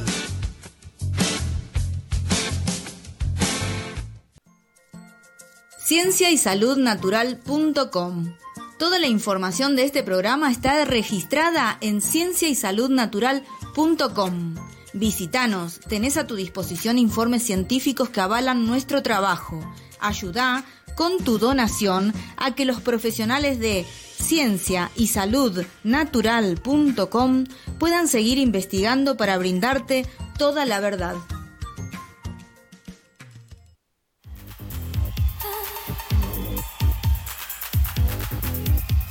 El gatonero. Calzados y accesorios. La última moda, cuero y ecocuero. Botas, borcegos, charritos, mocasines, pantubotas. Zapatillas urbanas, botas de lluvia. Gran variedad para niños y adultos. Línea exclusiva en mochilas, bolsos, morrales, riñoneras. Directo de fábrica. Calidad al mejor precio. Ofertas todo el año. Te esperamos en Deanfune 554 Capilla del Monte.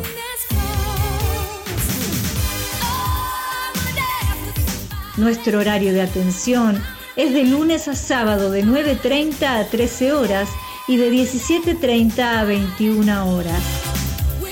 Il Gato Nero.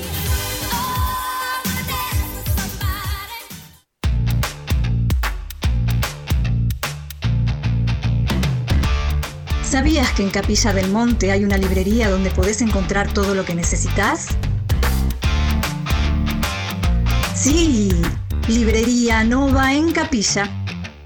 La mejor atención, la mejor variedad, el mejor servicio, el mejor precio. Estamos en Avenida Pueyrredón 879. Artículos de librería, dibujo técnico, artística, plastificados, anillados. Tenemos también centro de copiado, impresiones a color, digitalizaciones, impresiones láser, turnos de ANSES, constancia de quill, carga virtual, turno para el banco y mucho más. Mandanos un mail a novaencapilla.gmail.com o llamanos al 3415 024309. 3415 024309. Librería Nova en Capilla. Nuestro horario de atención es de lunes a viernes de 9 a 13.30 y de 17 a 20.30. Los sábados de 9 a 13.30. Librería Nova en Capilla.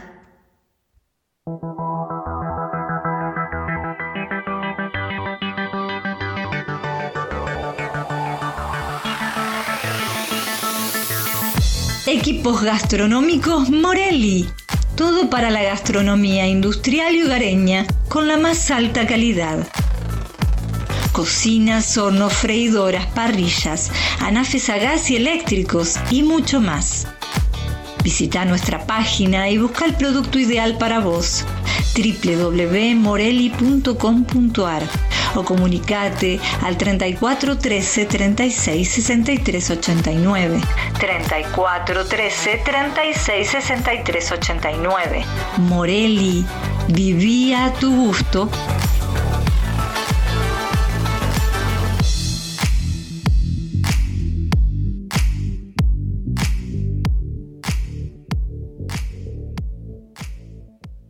Panadería San Antonio. Te brindamos la más variada y sabrosa selección de panadería y repostería para que te deleites junto a los tuyos disfrutando de los más exquisitos productos.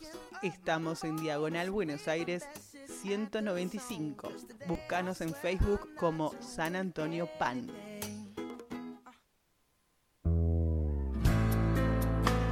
¿Se crió junto a un bebedor con problemas? Alanon es para usted. Alanon es para familiares, parientes y amigos de alcohólicos cuya vida ha sido afectada por la forma de beber de otra persona. Si alguien ha llegado a usted, tiene o ha tenido problemas con la bebida, la siguiente pregunta podría ayudarlo. Alanon es para mí. Nos encontramos en la casa parroquial todos los sábados de 10 a 11 y 30 horas. Te esperamos. Que aún no termina el juego, volver a empezar. Que no se apague el fuego, queda mucho por andar. Coreano Gourmet. Sándwich a la vista. Excelente atención y buen precio. Pero lo mejor de todo es el sabor de sus productos. Originales y muy ricos. Prueba nuestras variedades. Estamos en Corrientes 326, Capilla del Monte. Hace los pedidos al 03548 1550 4047. 03548 1550 4047. CID Radio Taxi. Viajes a todo el país. Abierto de 6.30 a 23 horas. Con más de dos años llevándote a donde vos vas. CID Radio Taxi. Encontranos en Porredón 648, casi esquina Salta, en Capilla del Monte Córdoba. Llamanos al 35 48 48 19 27. 35 48 48 19 27. O escribinos por WhatsApp al 35 48 43 32 34. 35 48 43 32 34. CID Radio Taxi. Te esperamos.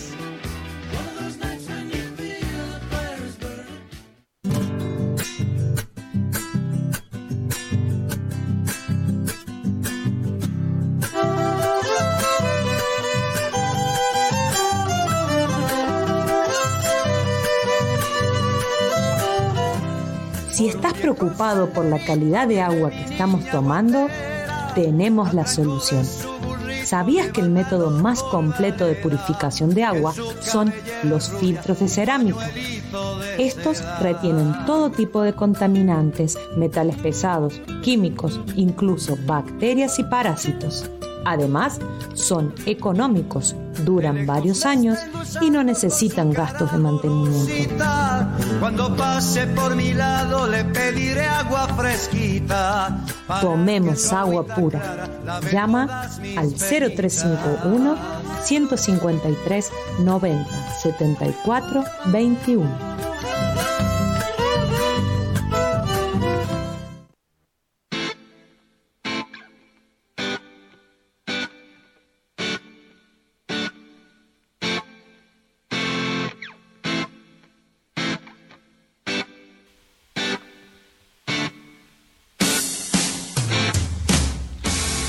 Muy bien, seguimos en Unidos en la Asamblea del Pueblo, transmitiendo desde la FM Astral, este programa que va los domingos de 13 a 15 horas y puede escucharse por www.fmastral.com.ar.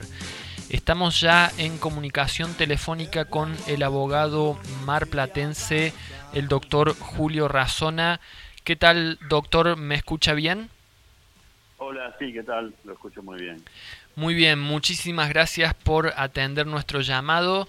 Eh, desde ya le agradecemos y, lo saludamos. Eh, la verdad que desde este programa de radio muchas veces hemos compartido las informaciones que usted ha publicado en sus canales, en sus redes sociales. Y, desde ya valoramos mucho todo el trabajo que ha venido haciendo a lo largo de toda esta pandemia. Para empezar un poco la conversación, eh, quisiéramos preguntarle mm, cuál sería un poco la reseña que usted haría ya promediando los dos años de esta pandemia en cuanto a las situaciones legales a las que nos hemos visto expuestos por todas estas, estas medidas sanitarias. ¿Qué, ¿Qué reflexiones le ha traído? ¿Qué conclusiones? ¿Qué, qué es lo que usted puede digamos, eh, compartir con la, la audiencia a, a, dos años y un poco más de, iniciada esta pandemia?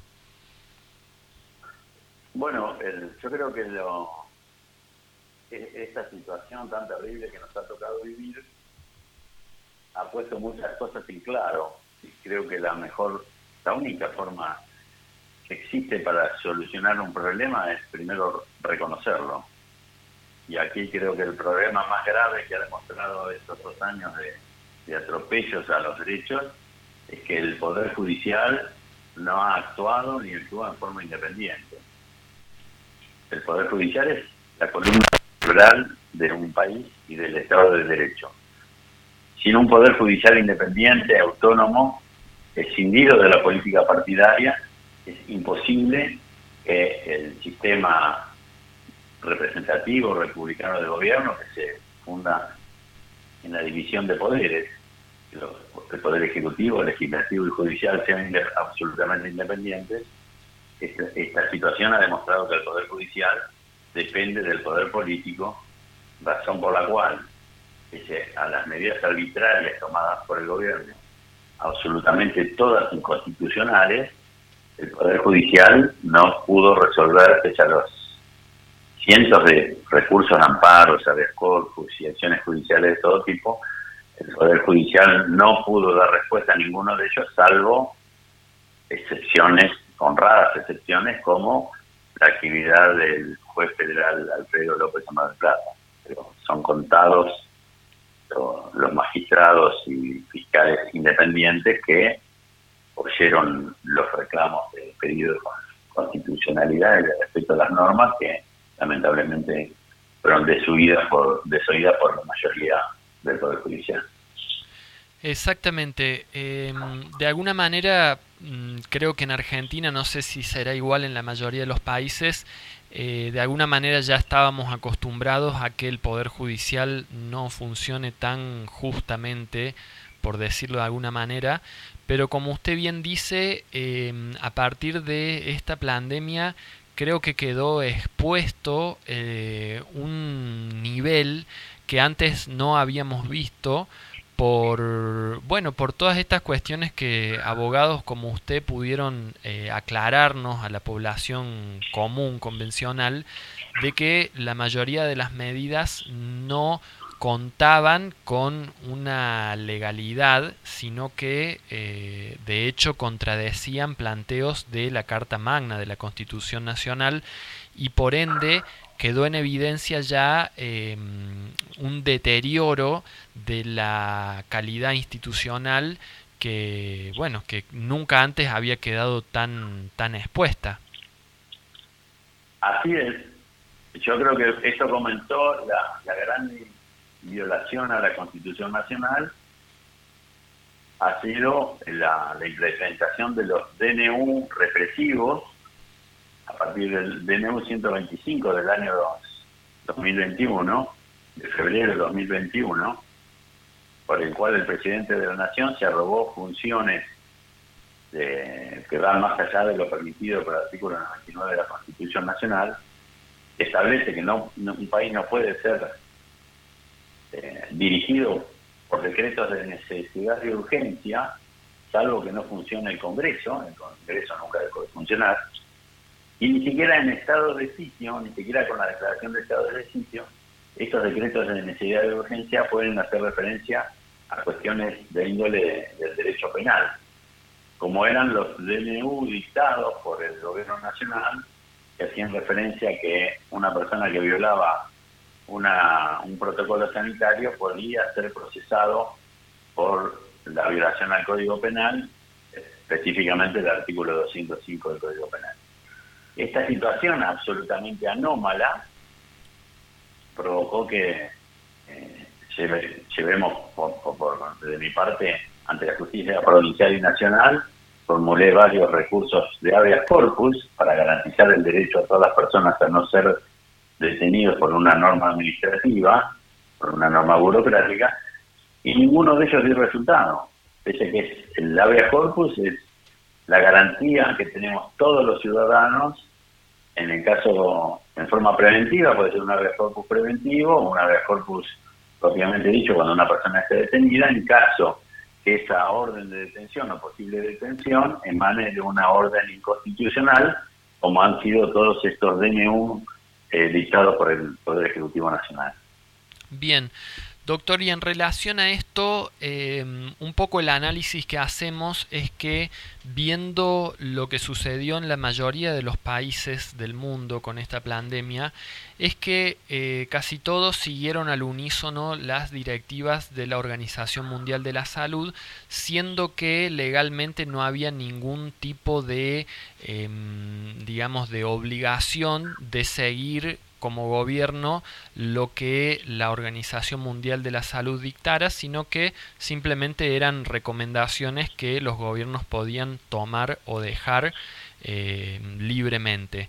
Sin embargo, vemos que de alguna manera la, or- la Organización Mundial de la Salud dirigió las medidas que se aplicaron en la gran mayoría de los países del mundo eh, sin ese respaldo legal. Y ahora, justamente hoy, 22 de mayo, empieza una asamblea de la Organización Mundial de la Salud para llevar adelante la firma de un tratado que pareciera eh, darle ese marco legal de otorgarle a la OMS una especie de jerarquía de Ministerio de Salud del mundo por encima de las constituciones nacionales y por ende de las soberanías nacionales. ¿Usted cree que esto sería como una especie de vuelta de tuerca para poder corregir esto que eh, durante estos dos años eh, fue mm, hecho, digamos, eh, de facto y pasar a hacerlo de jure a partir de, la firma de este tratado? Bueno, el- hay que recordar que eh, en la Argentina el Congreso Nacional, casi todos los legisladores aprobaron en su momento la ley 27573, llamada ley COVID, por la cual el Congreso Nacional reconoció a las empresas farmacéuticas el derecho que tenían a experimentar con seres humanos en Argentina y eso le dio un bill de inmunidad a esas empresas. O sea, tenía un respaldo legislativo. Es- Estos abusos que sufrimos tenían un respaldo legislativo. Esa ley aprobada por el Congreso Nacional es absolutamente inconstitucional porque esa ley viola todos los principios y garantías consagrados en la Constitución Nacional, desde el artículo primero al 43, o sea que no fue de- absolutamente de facto, sino que estos grandes intereses multinacionales contaron con el apoyo casi unánime de los legisladores nacionales.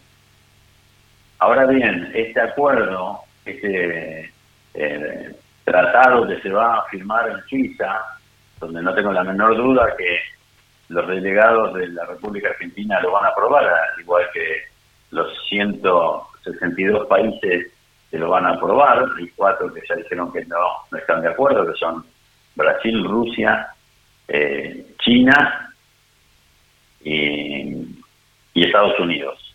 El resto sabemos que lo van a aprobar, pero ese, ese protocolo sanitario internacional tendrá que ser aprobado por una mayoría de dos tercios de los miembros del Congreso porque ese protocolo viola la letra de la Constitución. O sea que habría que hacer una reforma constitucional para que ese protocolo sanitario absolutamente eh, inconstitucional, porque se está hablando ya de una soberanía, delegar la soberanía nuestra a un gobierno multinacional sanitario, y, ese reglamento sanitario internacional eh, tendría sería un superpoder por encima de la Constitución Nacional.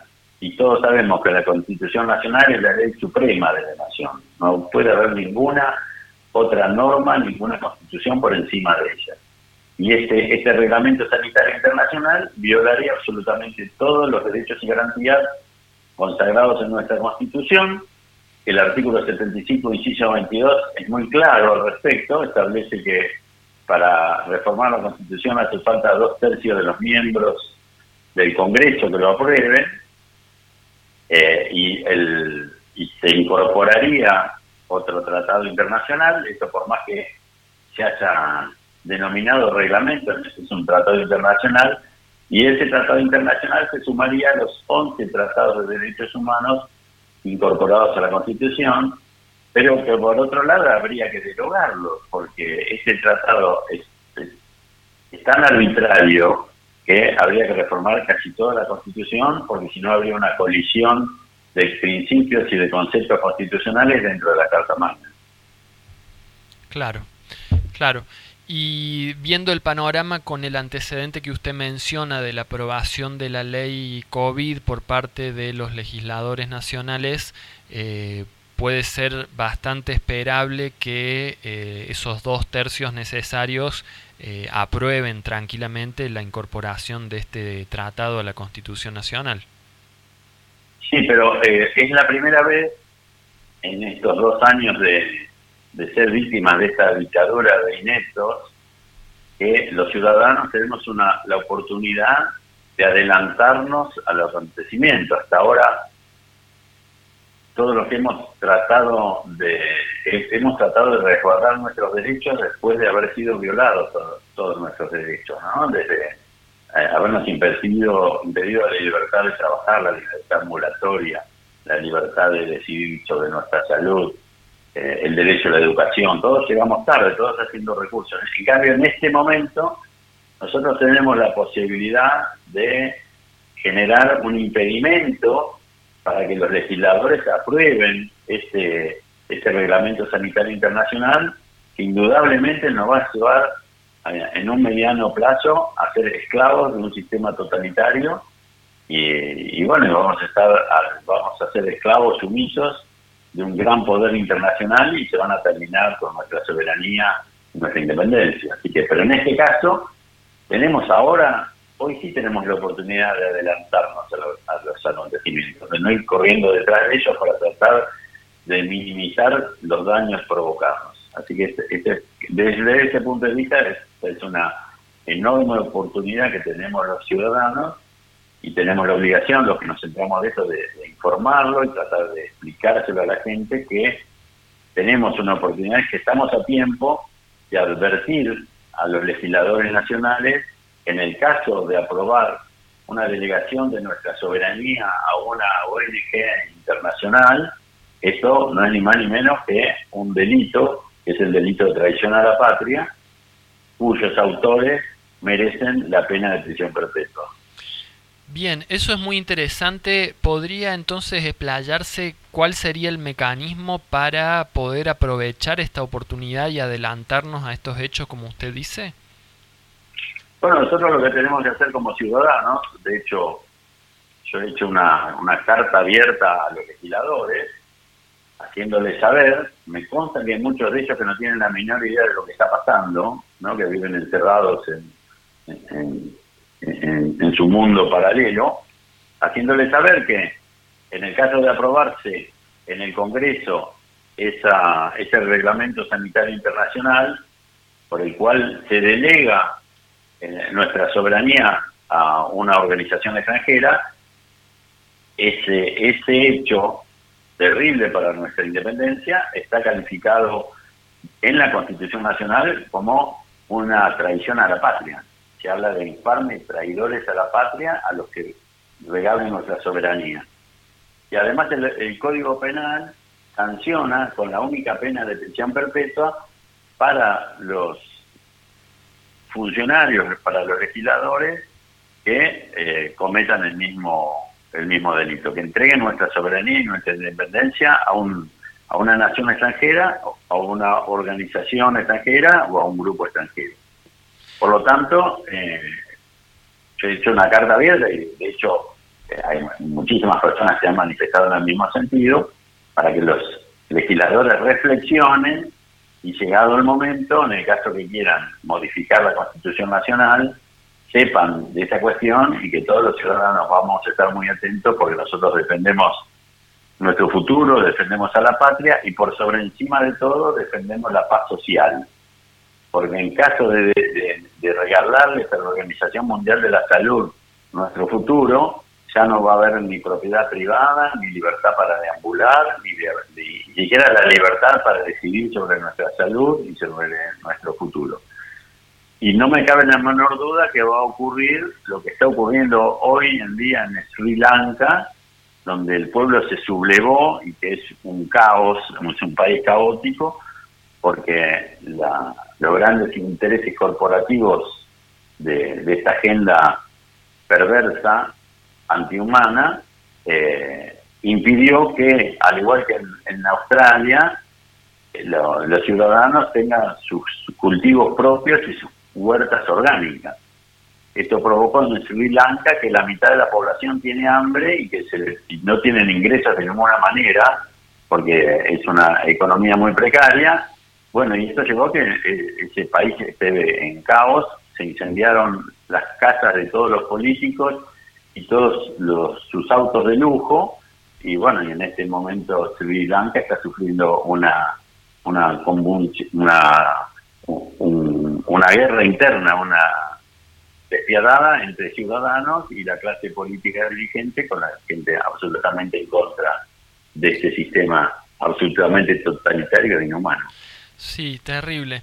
Y esto que usted menciona eh, nos da un poco la pauta o nos llama la reflexión de esto que estamos viendo que paralelamente de este tratado que quiere firmar la OMS, donde pareciera que hubiera ya un plan para nuevas pandemias y por ende cómo reaccionar frente a ellas, paralelamente eh, pareciera que estamos viendo también eh, una especie de planificación que pueda llevar a una hambruna mundial o un desabastecimiento de alimentos a nivel mundial eh, que pareciera ir de la mano una cosa con la otra dentro de lo que pareciera ser eh, bueno un poco los ideales de esta de esta élite globalista eh, que piensa que somos muchos los humanos en el planeta y que hay que buscar la forma de reducirlo. Recientemente en Argentina fue aprobado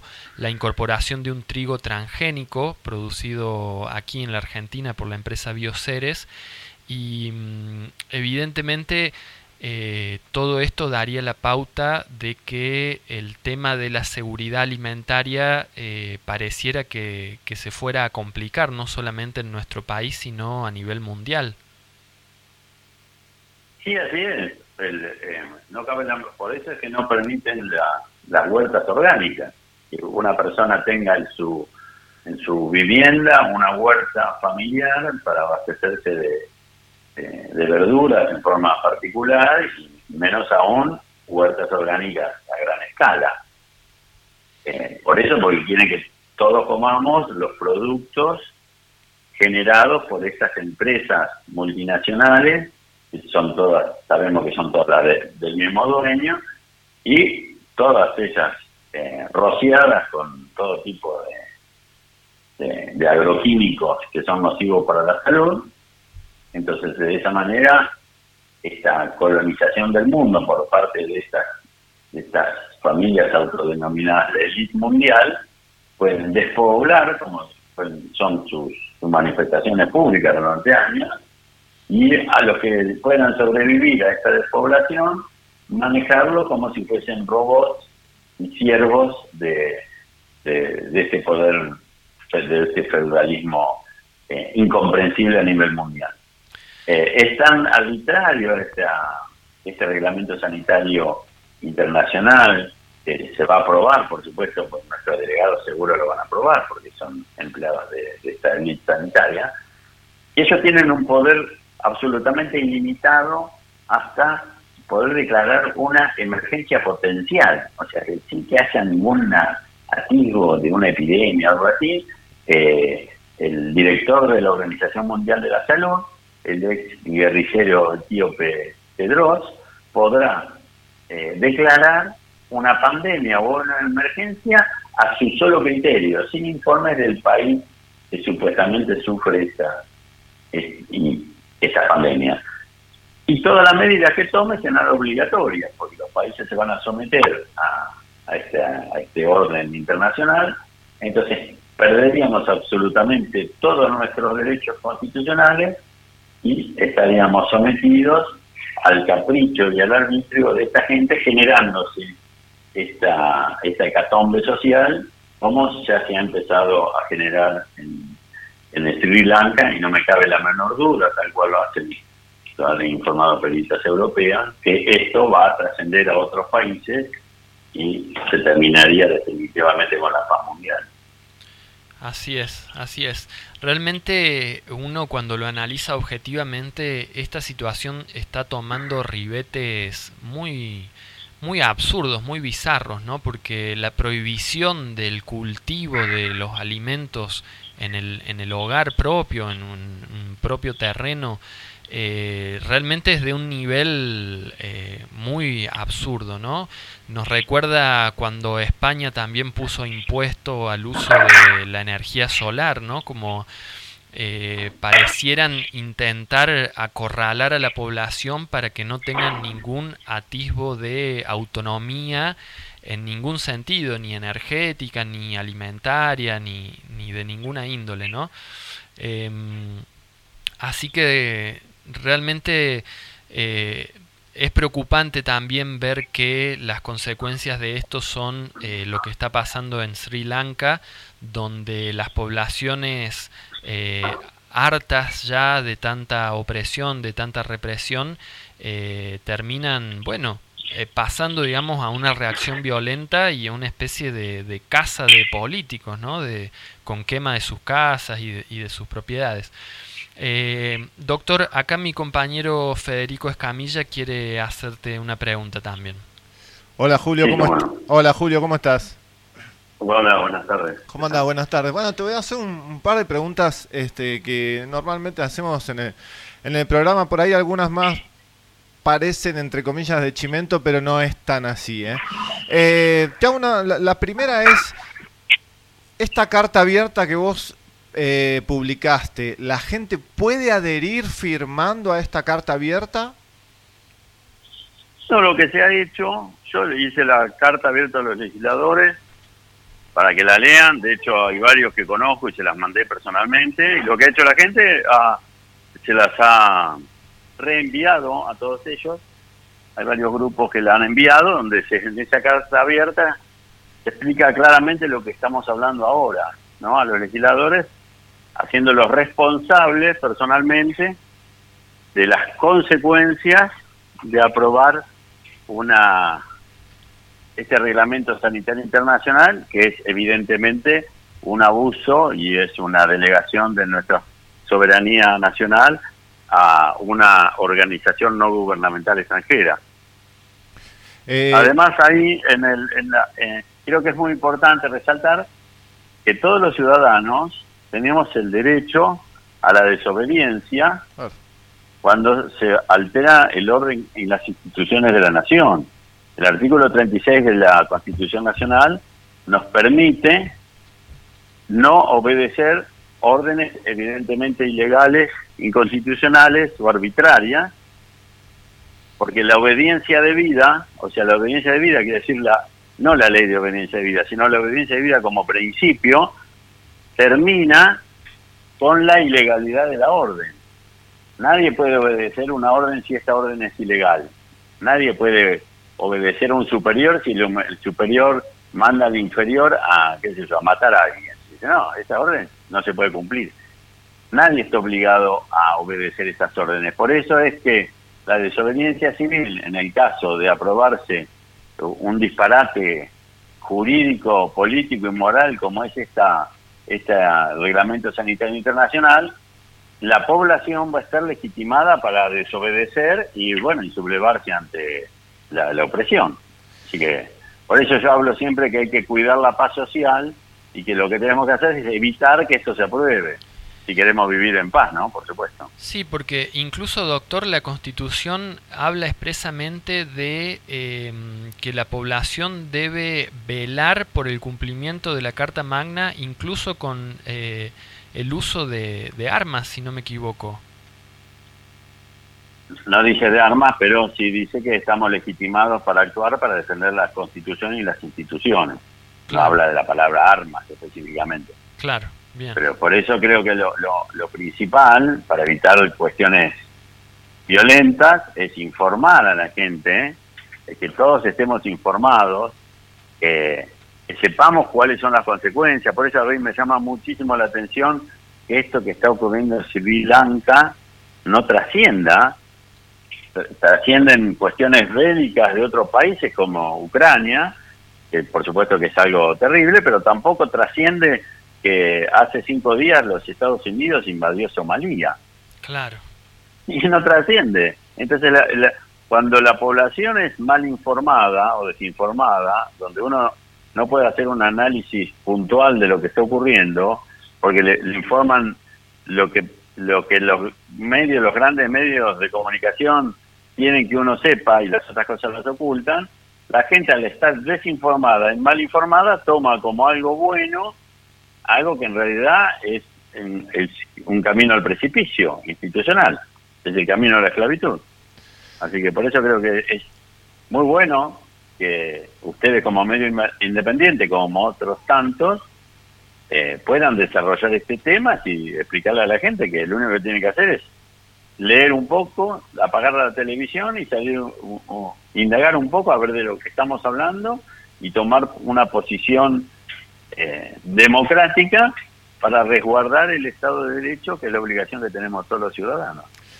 Julio, desde ese punto de vista, ¿qué, ¿cuál es tu opinión? O sea, ¿qué es lo que puede hacer la gente? O sea, el ciudadano de a pie, eh, con el, entre comillas, eh, con sus herramientas normales, que no son las herramientas que, puedan llegar a tener intendentes, gobernadores, etcétera. Digo, con su celular, con sus redes sociales, con sus cosas. ¿Qué puede hacer el ciudadano? Te lo pregunto un poco porque eh, mucho de- del peso que estás teniendo ahora, eh, en cierta forma, es gracias a tu activismo en Twitter. Sí, bueno, yo tengo un canal de Telegram con modelos, con modelos de todas las presentaciones judiciales y administrativas que se pueden llevar a cabo.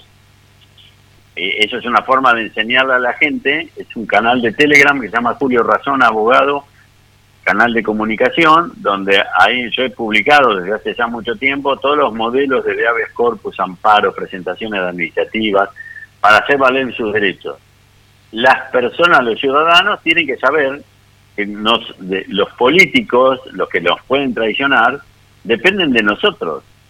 Entonces nosotros en esta situación, en esta situación puntual ahora, ¿qué podemos hacer? Si los diputados, senadores, legisladores, etcétera, nosotros sabemos quiénes son, dónde viven, porque son nuestros vecinos, porque son ciudadanos que un día ocupan un cargo público.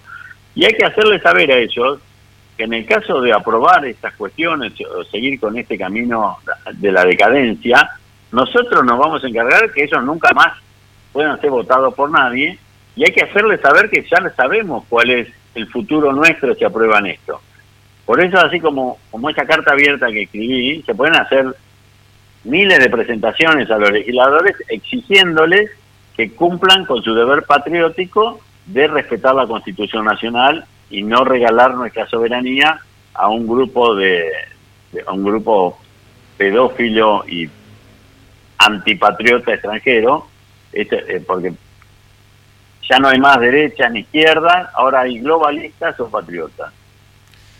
Hay que explicarle a la gente que en el caso que si tiene un mínimo sentido de la patria, del patriotismo, de la familia, de, su, parte- de sus libertades, de sus derechos adquiridos durante tantos años, se tiene que poner del lado de los patriotas. Ahora, si se quiere poner del lado de los globalistas para regalar nuestra soberanía y terminar todos viviendo exactamente igual que en China, sometidos a un régimen totalitario, bueno, el camino es aceptar como ovejas mudas todas estas imposiciones a las que nos quieren llevar nuestros políticos. Julio, desde este punto de vista, eh, justamente, ¿no? Tratar de, hacer llegar el mensaje a la población. Eh, ¿Tenés algo ah, preparado? O sea, ¿vas a hacer alguna especie de gira, alguna conferencia, alguna charla? ¿O estás pensando por ahí hablar con Viviana Canosa para ver si podés ir al programa de ella? Porque ahora justamente eh, estos últimos días A24 ha sacado unos titulares increíbles con el asunto de la miocarditis y la pericarditis en la juventud. Entonces vemos que este canal, este conglomerado por ahí, este, está un poquito, por un lado parece más cubriéndose que otra cosa, pero se está poniendo un poco de- del lado del pueblo, ¿no? Del lado de los afectados, que cada vez son más, ¿no? De afectados por estas inyecciones del COVID. Yo lo que hago usualmente, yo doy conferencias en- por todo el país. Eh, voy donde me requieren, no me ofrezco yo para darlas, tampoco con los medios de comunicación. Yo sé que el programa de Viviana Canosa siempre repite mis tweets, lo- los más hace referencia, algunas veces algunos videos que he grabado los repite, pero eh, eso depende de la producción de cada programa. Yo no le puedo decir un programa que me invite. Si me invitan, con mucho gusto iré, como voy absolutamente todos los programas de radio y televisión que me invitan. Pero eso depende de cada producción. Sé que Viviana Canosa publica mu- muchísimas cosas que escribo y por lo que ella manifiesta, tiene una, una noción bastante acabada de esto, pero no, yo no puedo decirle a alguien que me invite. Si me invita, con mucho gusto participaré. Buenísimo. Y, y después aquí en Mar del, Mar del Plata es una ciudad donde se han dado Mar del Plata y la zona. Yo acabo de dar una conferencia ahora en Balcarce, donde hay muchísima gente que está tomando conciencia de esto. Nosotros damos muchas charlas en muchos lugares y somos muy respetuosos de las personas que se despiertan tarde. Yo siempre digo que es, es mu- es muy valorable la persona que se dio cuenta, reflexionó y aceptó que se equivocó y que fue engañado, como fuimos engañados todos. Algunos nos dimos cuenta antes que otros. Y siempre digo lo mismo, que acá somos todos víctimas. El 99,9% de la población es víctima de un sistema eh, que no nos representa en absoluto y que somos la mayoría, pero la mayoría siempre que cuando estemos informados, estemos comunicados y que seamos solidarios con el conocimiento. Porque vos fíjate que importante es transmitir lo que uno sabe, así como yo me, me nutro muchísimo de varios científicos y, y médicos que nos han enseñado de todo en estos dos años, porque han sido solidarios con su conocimiento y han sido eh, muy bondadosos con su conocimiento, que es la única salida que tenemos. Comunicar, eh, hacer saber estas cuestiones y otra cosa que también es muy importante que si nosotros hoy nos enteramos de algo, si, si nos obligamos, a- si nos enteramos de algo importante, por supuesto, y que puede trascender nuestra vida futura, nosotros tenemos la obligación de eso, de, de decírselo, hacérselo saber a dos personas por día, y esas dos personas también que se lo hagan saber a dos personas. Y eso es una progresión, una progresión geométrica que hace que en un mes miles de personas se enteren de esto. Por eso digo, ser solidario con el conocimiento, de transmitirlo. Cada ciudadano es responsable de transmitirlo y esto va a llegar ser una cadena solidaria que va a hacer que en su momento estemos todos enterados de lo que nos pasa y que tomemos las decisiones correctas para cada caso. Julio, eh, bueno, la verdad que está súper interesante la, conversación. Eh, te hago dos preguntas súper cortitas porque ya en un ratito estamos quedándonos sin tiempo. Eh, una cortita. Eh, en tu opinión personal como abogado, ¿estas inyecciones del COVID entrarían en el artículo 205 de, de- o el del 208 de, intento mm, de envenenamiento de la población o de distribuir un virus, ya que sabemos que, un virus entre comillas, ya que sabemos que los inoculados transmiten, eh, pueden transmitir, entre comillas, algo que, bueno, no, no vamos a entrar en detalles, pero digo, en tu opinión profesional o legal, ¿se podría llegar a ganar ese juicio contra el Estado? No, yo ya he hecho varias presentaciones donde en forma unánime el Poder Judicial ha dicho que como son eh, experimentos voluntarios, entre comillas voluntarios, ¿no? Pero si uno lee el, el boletín oficial, este es- ha sido un ensayo clínico voluntario, nadie estuvo obligado a participar de él y, y el hecho de no haber eh, cumplido el Estado con las obligaciones establecidas en la guía para experimentar con seres humanos y en, en, en la resolución 6677 de ANMAT y en el artículo 59 del Código Civil, los estaría eximiendo de la responsabilidad penal. Yo, esas son acciones que se hice. Pero ¿qué pasó? En la Corte Suprema de Justicia de la Nación, en el fallo de la ciudad de, mm, ciudad de Buenos Aires contra el Estado Nacional por el tema que sean lo- las actividades en los colegios sean presenciales, la Corte resolvió en ese momento, que hizo un fallo de la Corte, y dijo que las emergencias sanitarias o de ningún tipo pueden violar los principios constitucionales. O sea que habría que, para, para hacer una acción de ese tipo, habría que aguardar un cambio sustancial en los criterios jurídicos y en las interpretaciones jurídicas que hoy no existen. Hoy sería una pérdida de tiempo. Eso no quiere decir que más adelante con un poder judicial independiente se podría llevar a cabo. Julio, y, y para terminar de mi parte, cortito, eh, ¿tenés afectados por inyecciones o por vacunas de, del COVID en tu familia o en tus círculos de amigos? Yo por mi trabajo tengo, yo tengo una actividad profesional muy muy grande y tengo una enorme cantidad de personas afectadas, afectadas por secuelas, así como personas aún en la morgue. Justamente estos días se cumplió un año que una, una señora está en la morgue del Hospital Internacional de Agudo de Mar del Plata.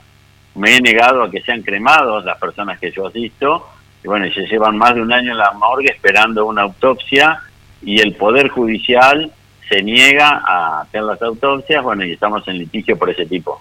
O sea, son, por eso te decía que hay cuestiones que el Poder Judicial no da respuesta y las personas afectadas por las vacunas también, eh, la, la, la defensa de los responsables es que esa persona fue en forma voluntaria y por supuesto que manifiestan que se le explicaron todos los riesgos que corría, cosa que no es cierta.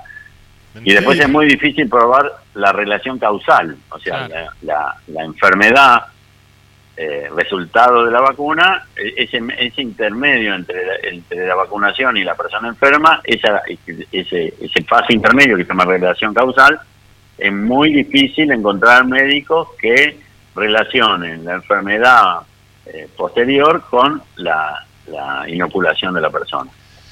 Bien.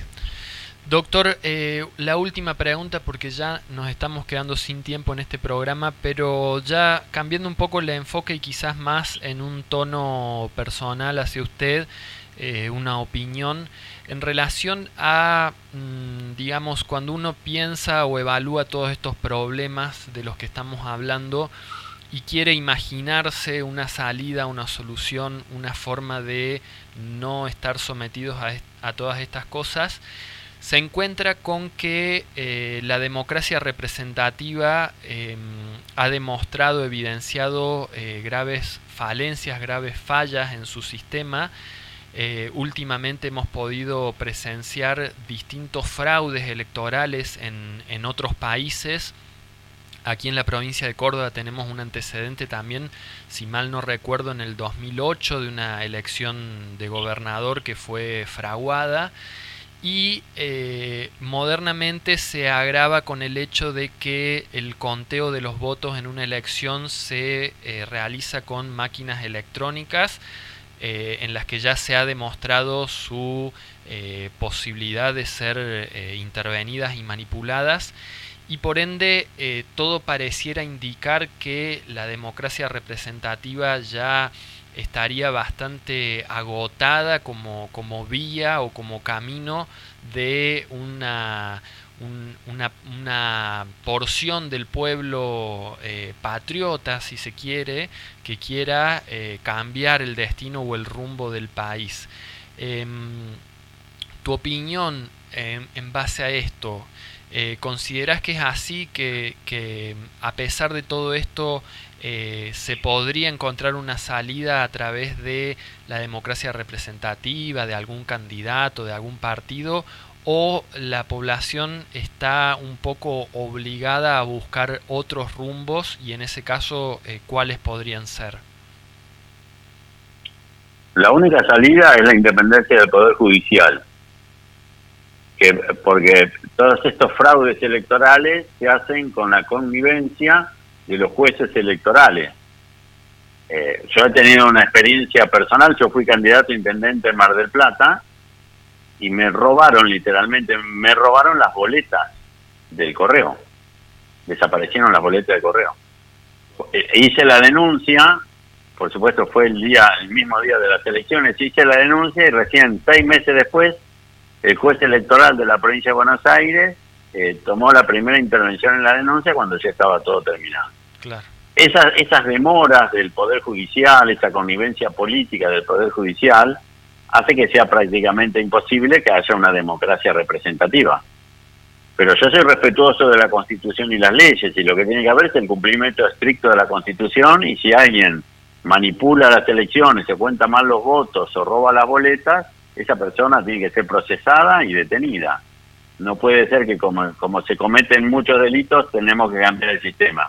Lo que tenemos que hacer es terminar con la delincuencia, electoral o lo que sea. Si tenemos una constitución que ha sido el modelo de las constituciones del mundo, redactada en 1853 y que llevó a la Argentina a ser una potencia mundial.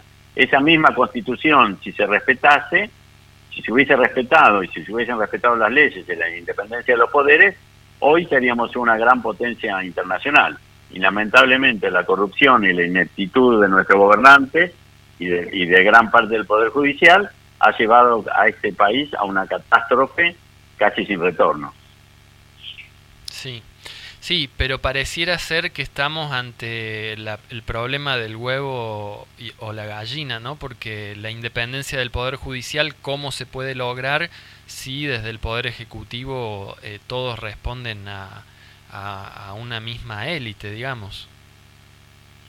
Bueno, el- el- yo soy, como decía, yo creo en el sistema representativo y creo también en independencia. Tiene que haber un consejo de magistratura, que esto es lo clave.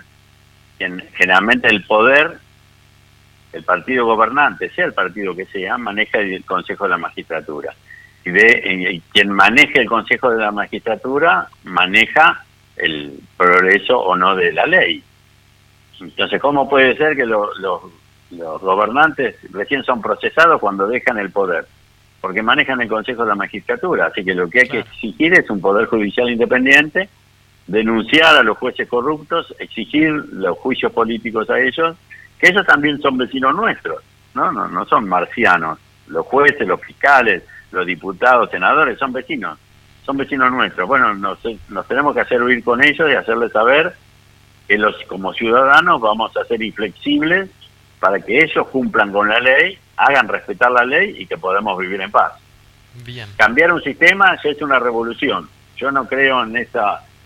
Yo abogo por el respeto a la Constitución Nacional y al ejercicio, a la resistencia que establece el artículo 36 de la Constitución Nacional, que admite el derecho a la resistencia cuando se violan las instituciones del Estado o cuando se incumple con las normas constitucionales. Bien, bien. Excelente, doctor. Nos hemos quedado sin tiempo. Realmente ha sido muy grata esta conversación. Eh, le agradecemos muchísimo y bueno, le mandamos un fuerte abrazo y fuerzas para seguir adelante con todo esto. Bueno, muchas gracias. Un abrazo grande para ustedes y quedamos en contacto para cuando lo deseen.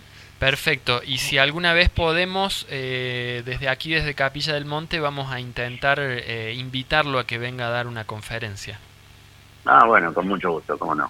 Buenísimo. Muchísimas gracias. Un fuerte abrazo. No. Gracias, Julio. No, hasta luego, gracias.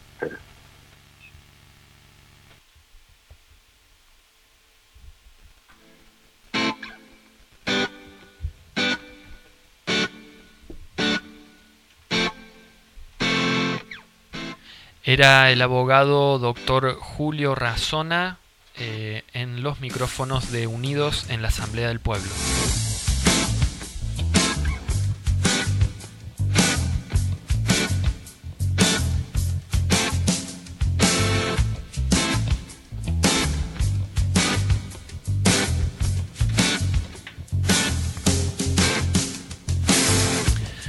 Muy bien, nosotros nos despedimos después de esta interesante conversación. Les recordamos, Wow. eh, interesante el doctor. Impresionante, ¿eh? Interesante, sí. ¿Qué tal, Emer? ¿Bomba tras bomba? Sí, muy lindo. Yo me imaginaba a la policía rompiendo las huertas de la gente. Qué, qué bizarro. Yo no sabía que Wow. en Sri Lanka tenía que ver con esa, esa cuestión relacionada con la autoproducción de alimentos. Sí, pensábamos que era solamente de Australia la cosa. Claro, sí, sí, muy interesante. Wow. Sí, realmente yo creo que son 35 las casas de políticos que han sido incendiadas en Sri Lanka. Y sus autitos. Y, y realmente hay un caos social importante. Ahí tenés laburo, a ver. ¿Qué se hace con el auto incendiado? Ya está, ya fue, ¿no? Chau a la chatarrería. Olvídalo.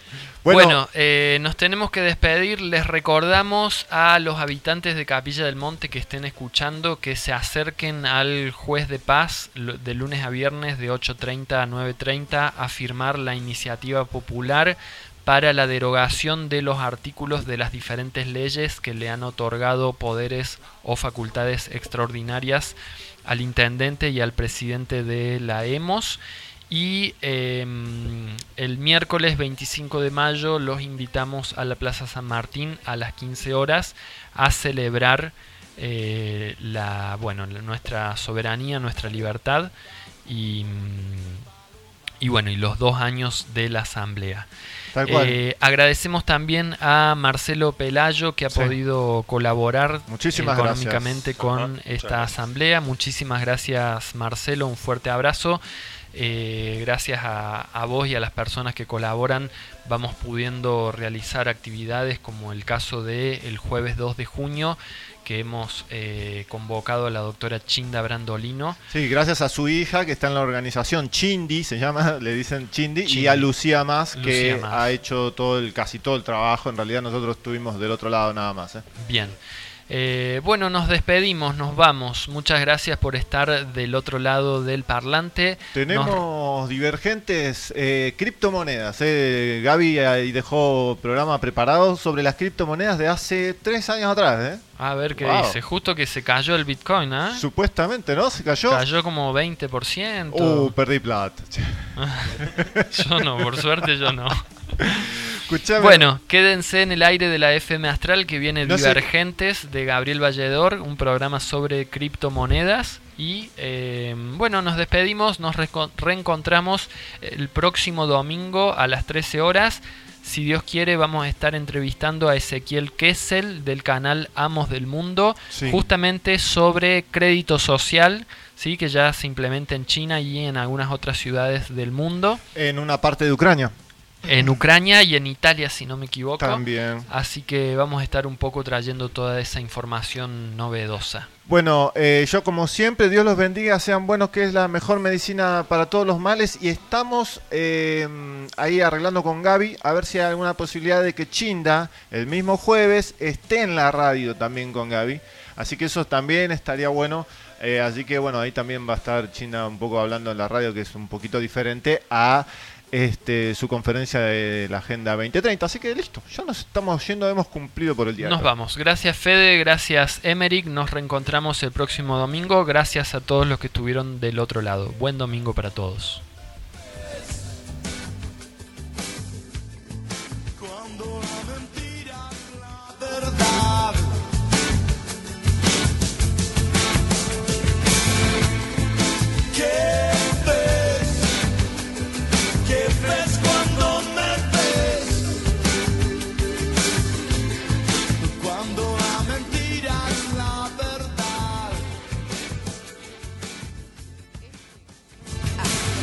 Una radio con estilo. Está sintonizando FM Astral 93.7 de tu dial para Capilla del Monte, para todo el Valle de Punilla y zonas vecinas, y en internet fmastral.com.ar. Inicio de espacio publicitario. FM Astral, la frecuencia de tu compañía.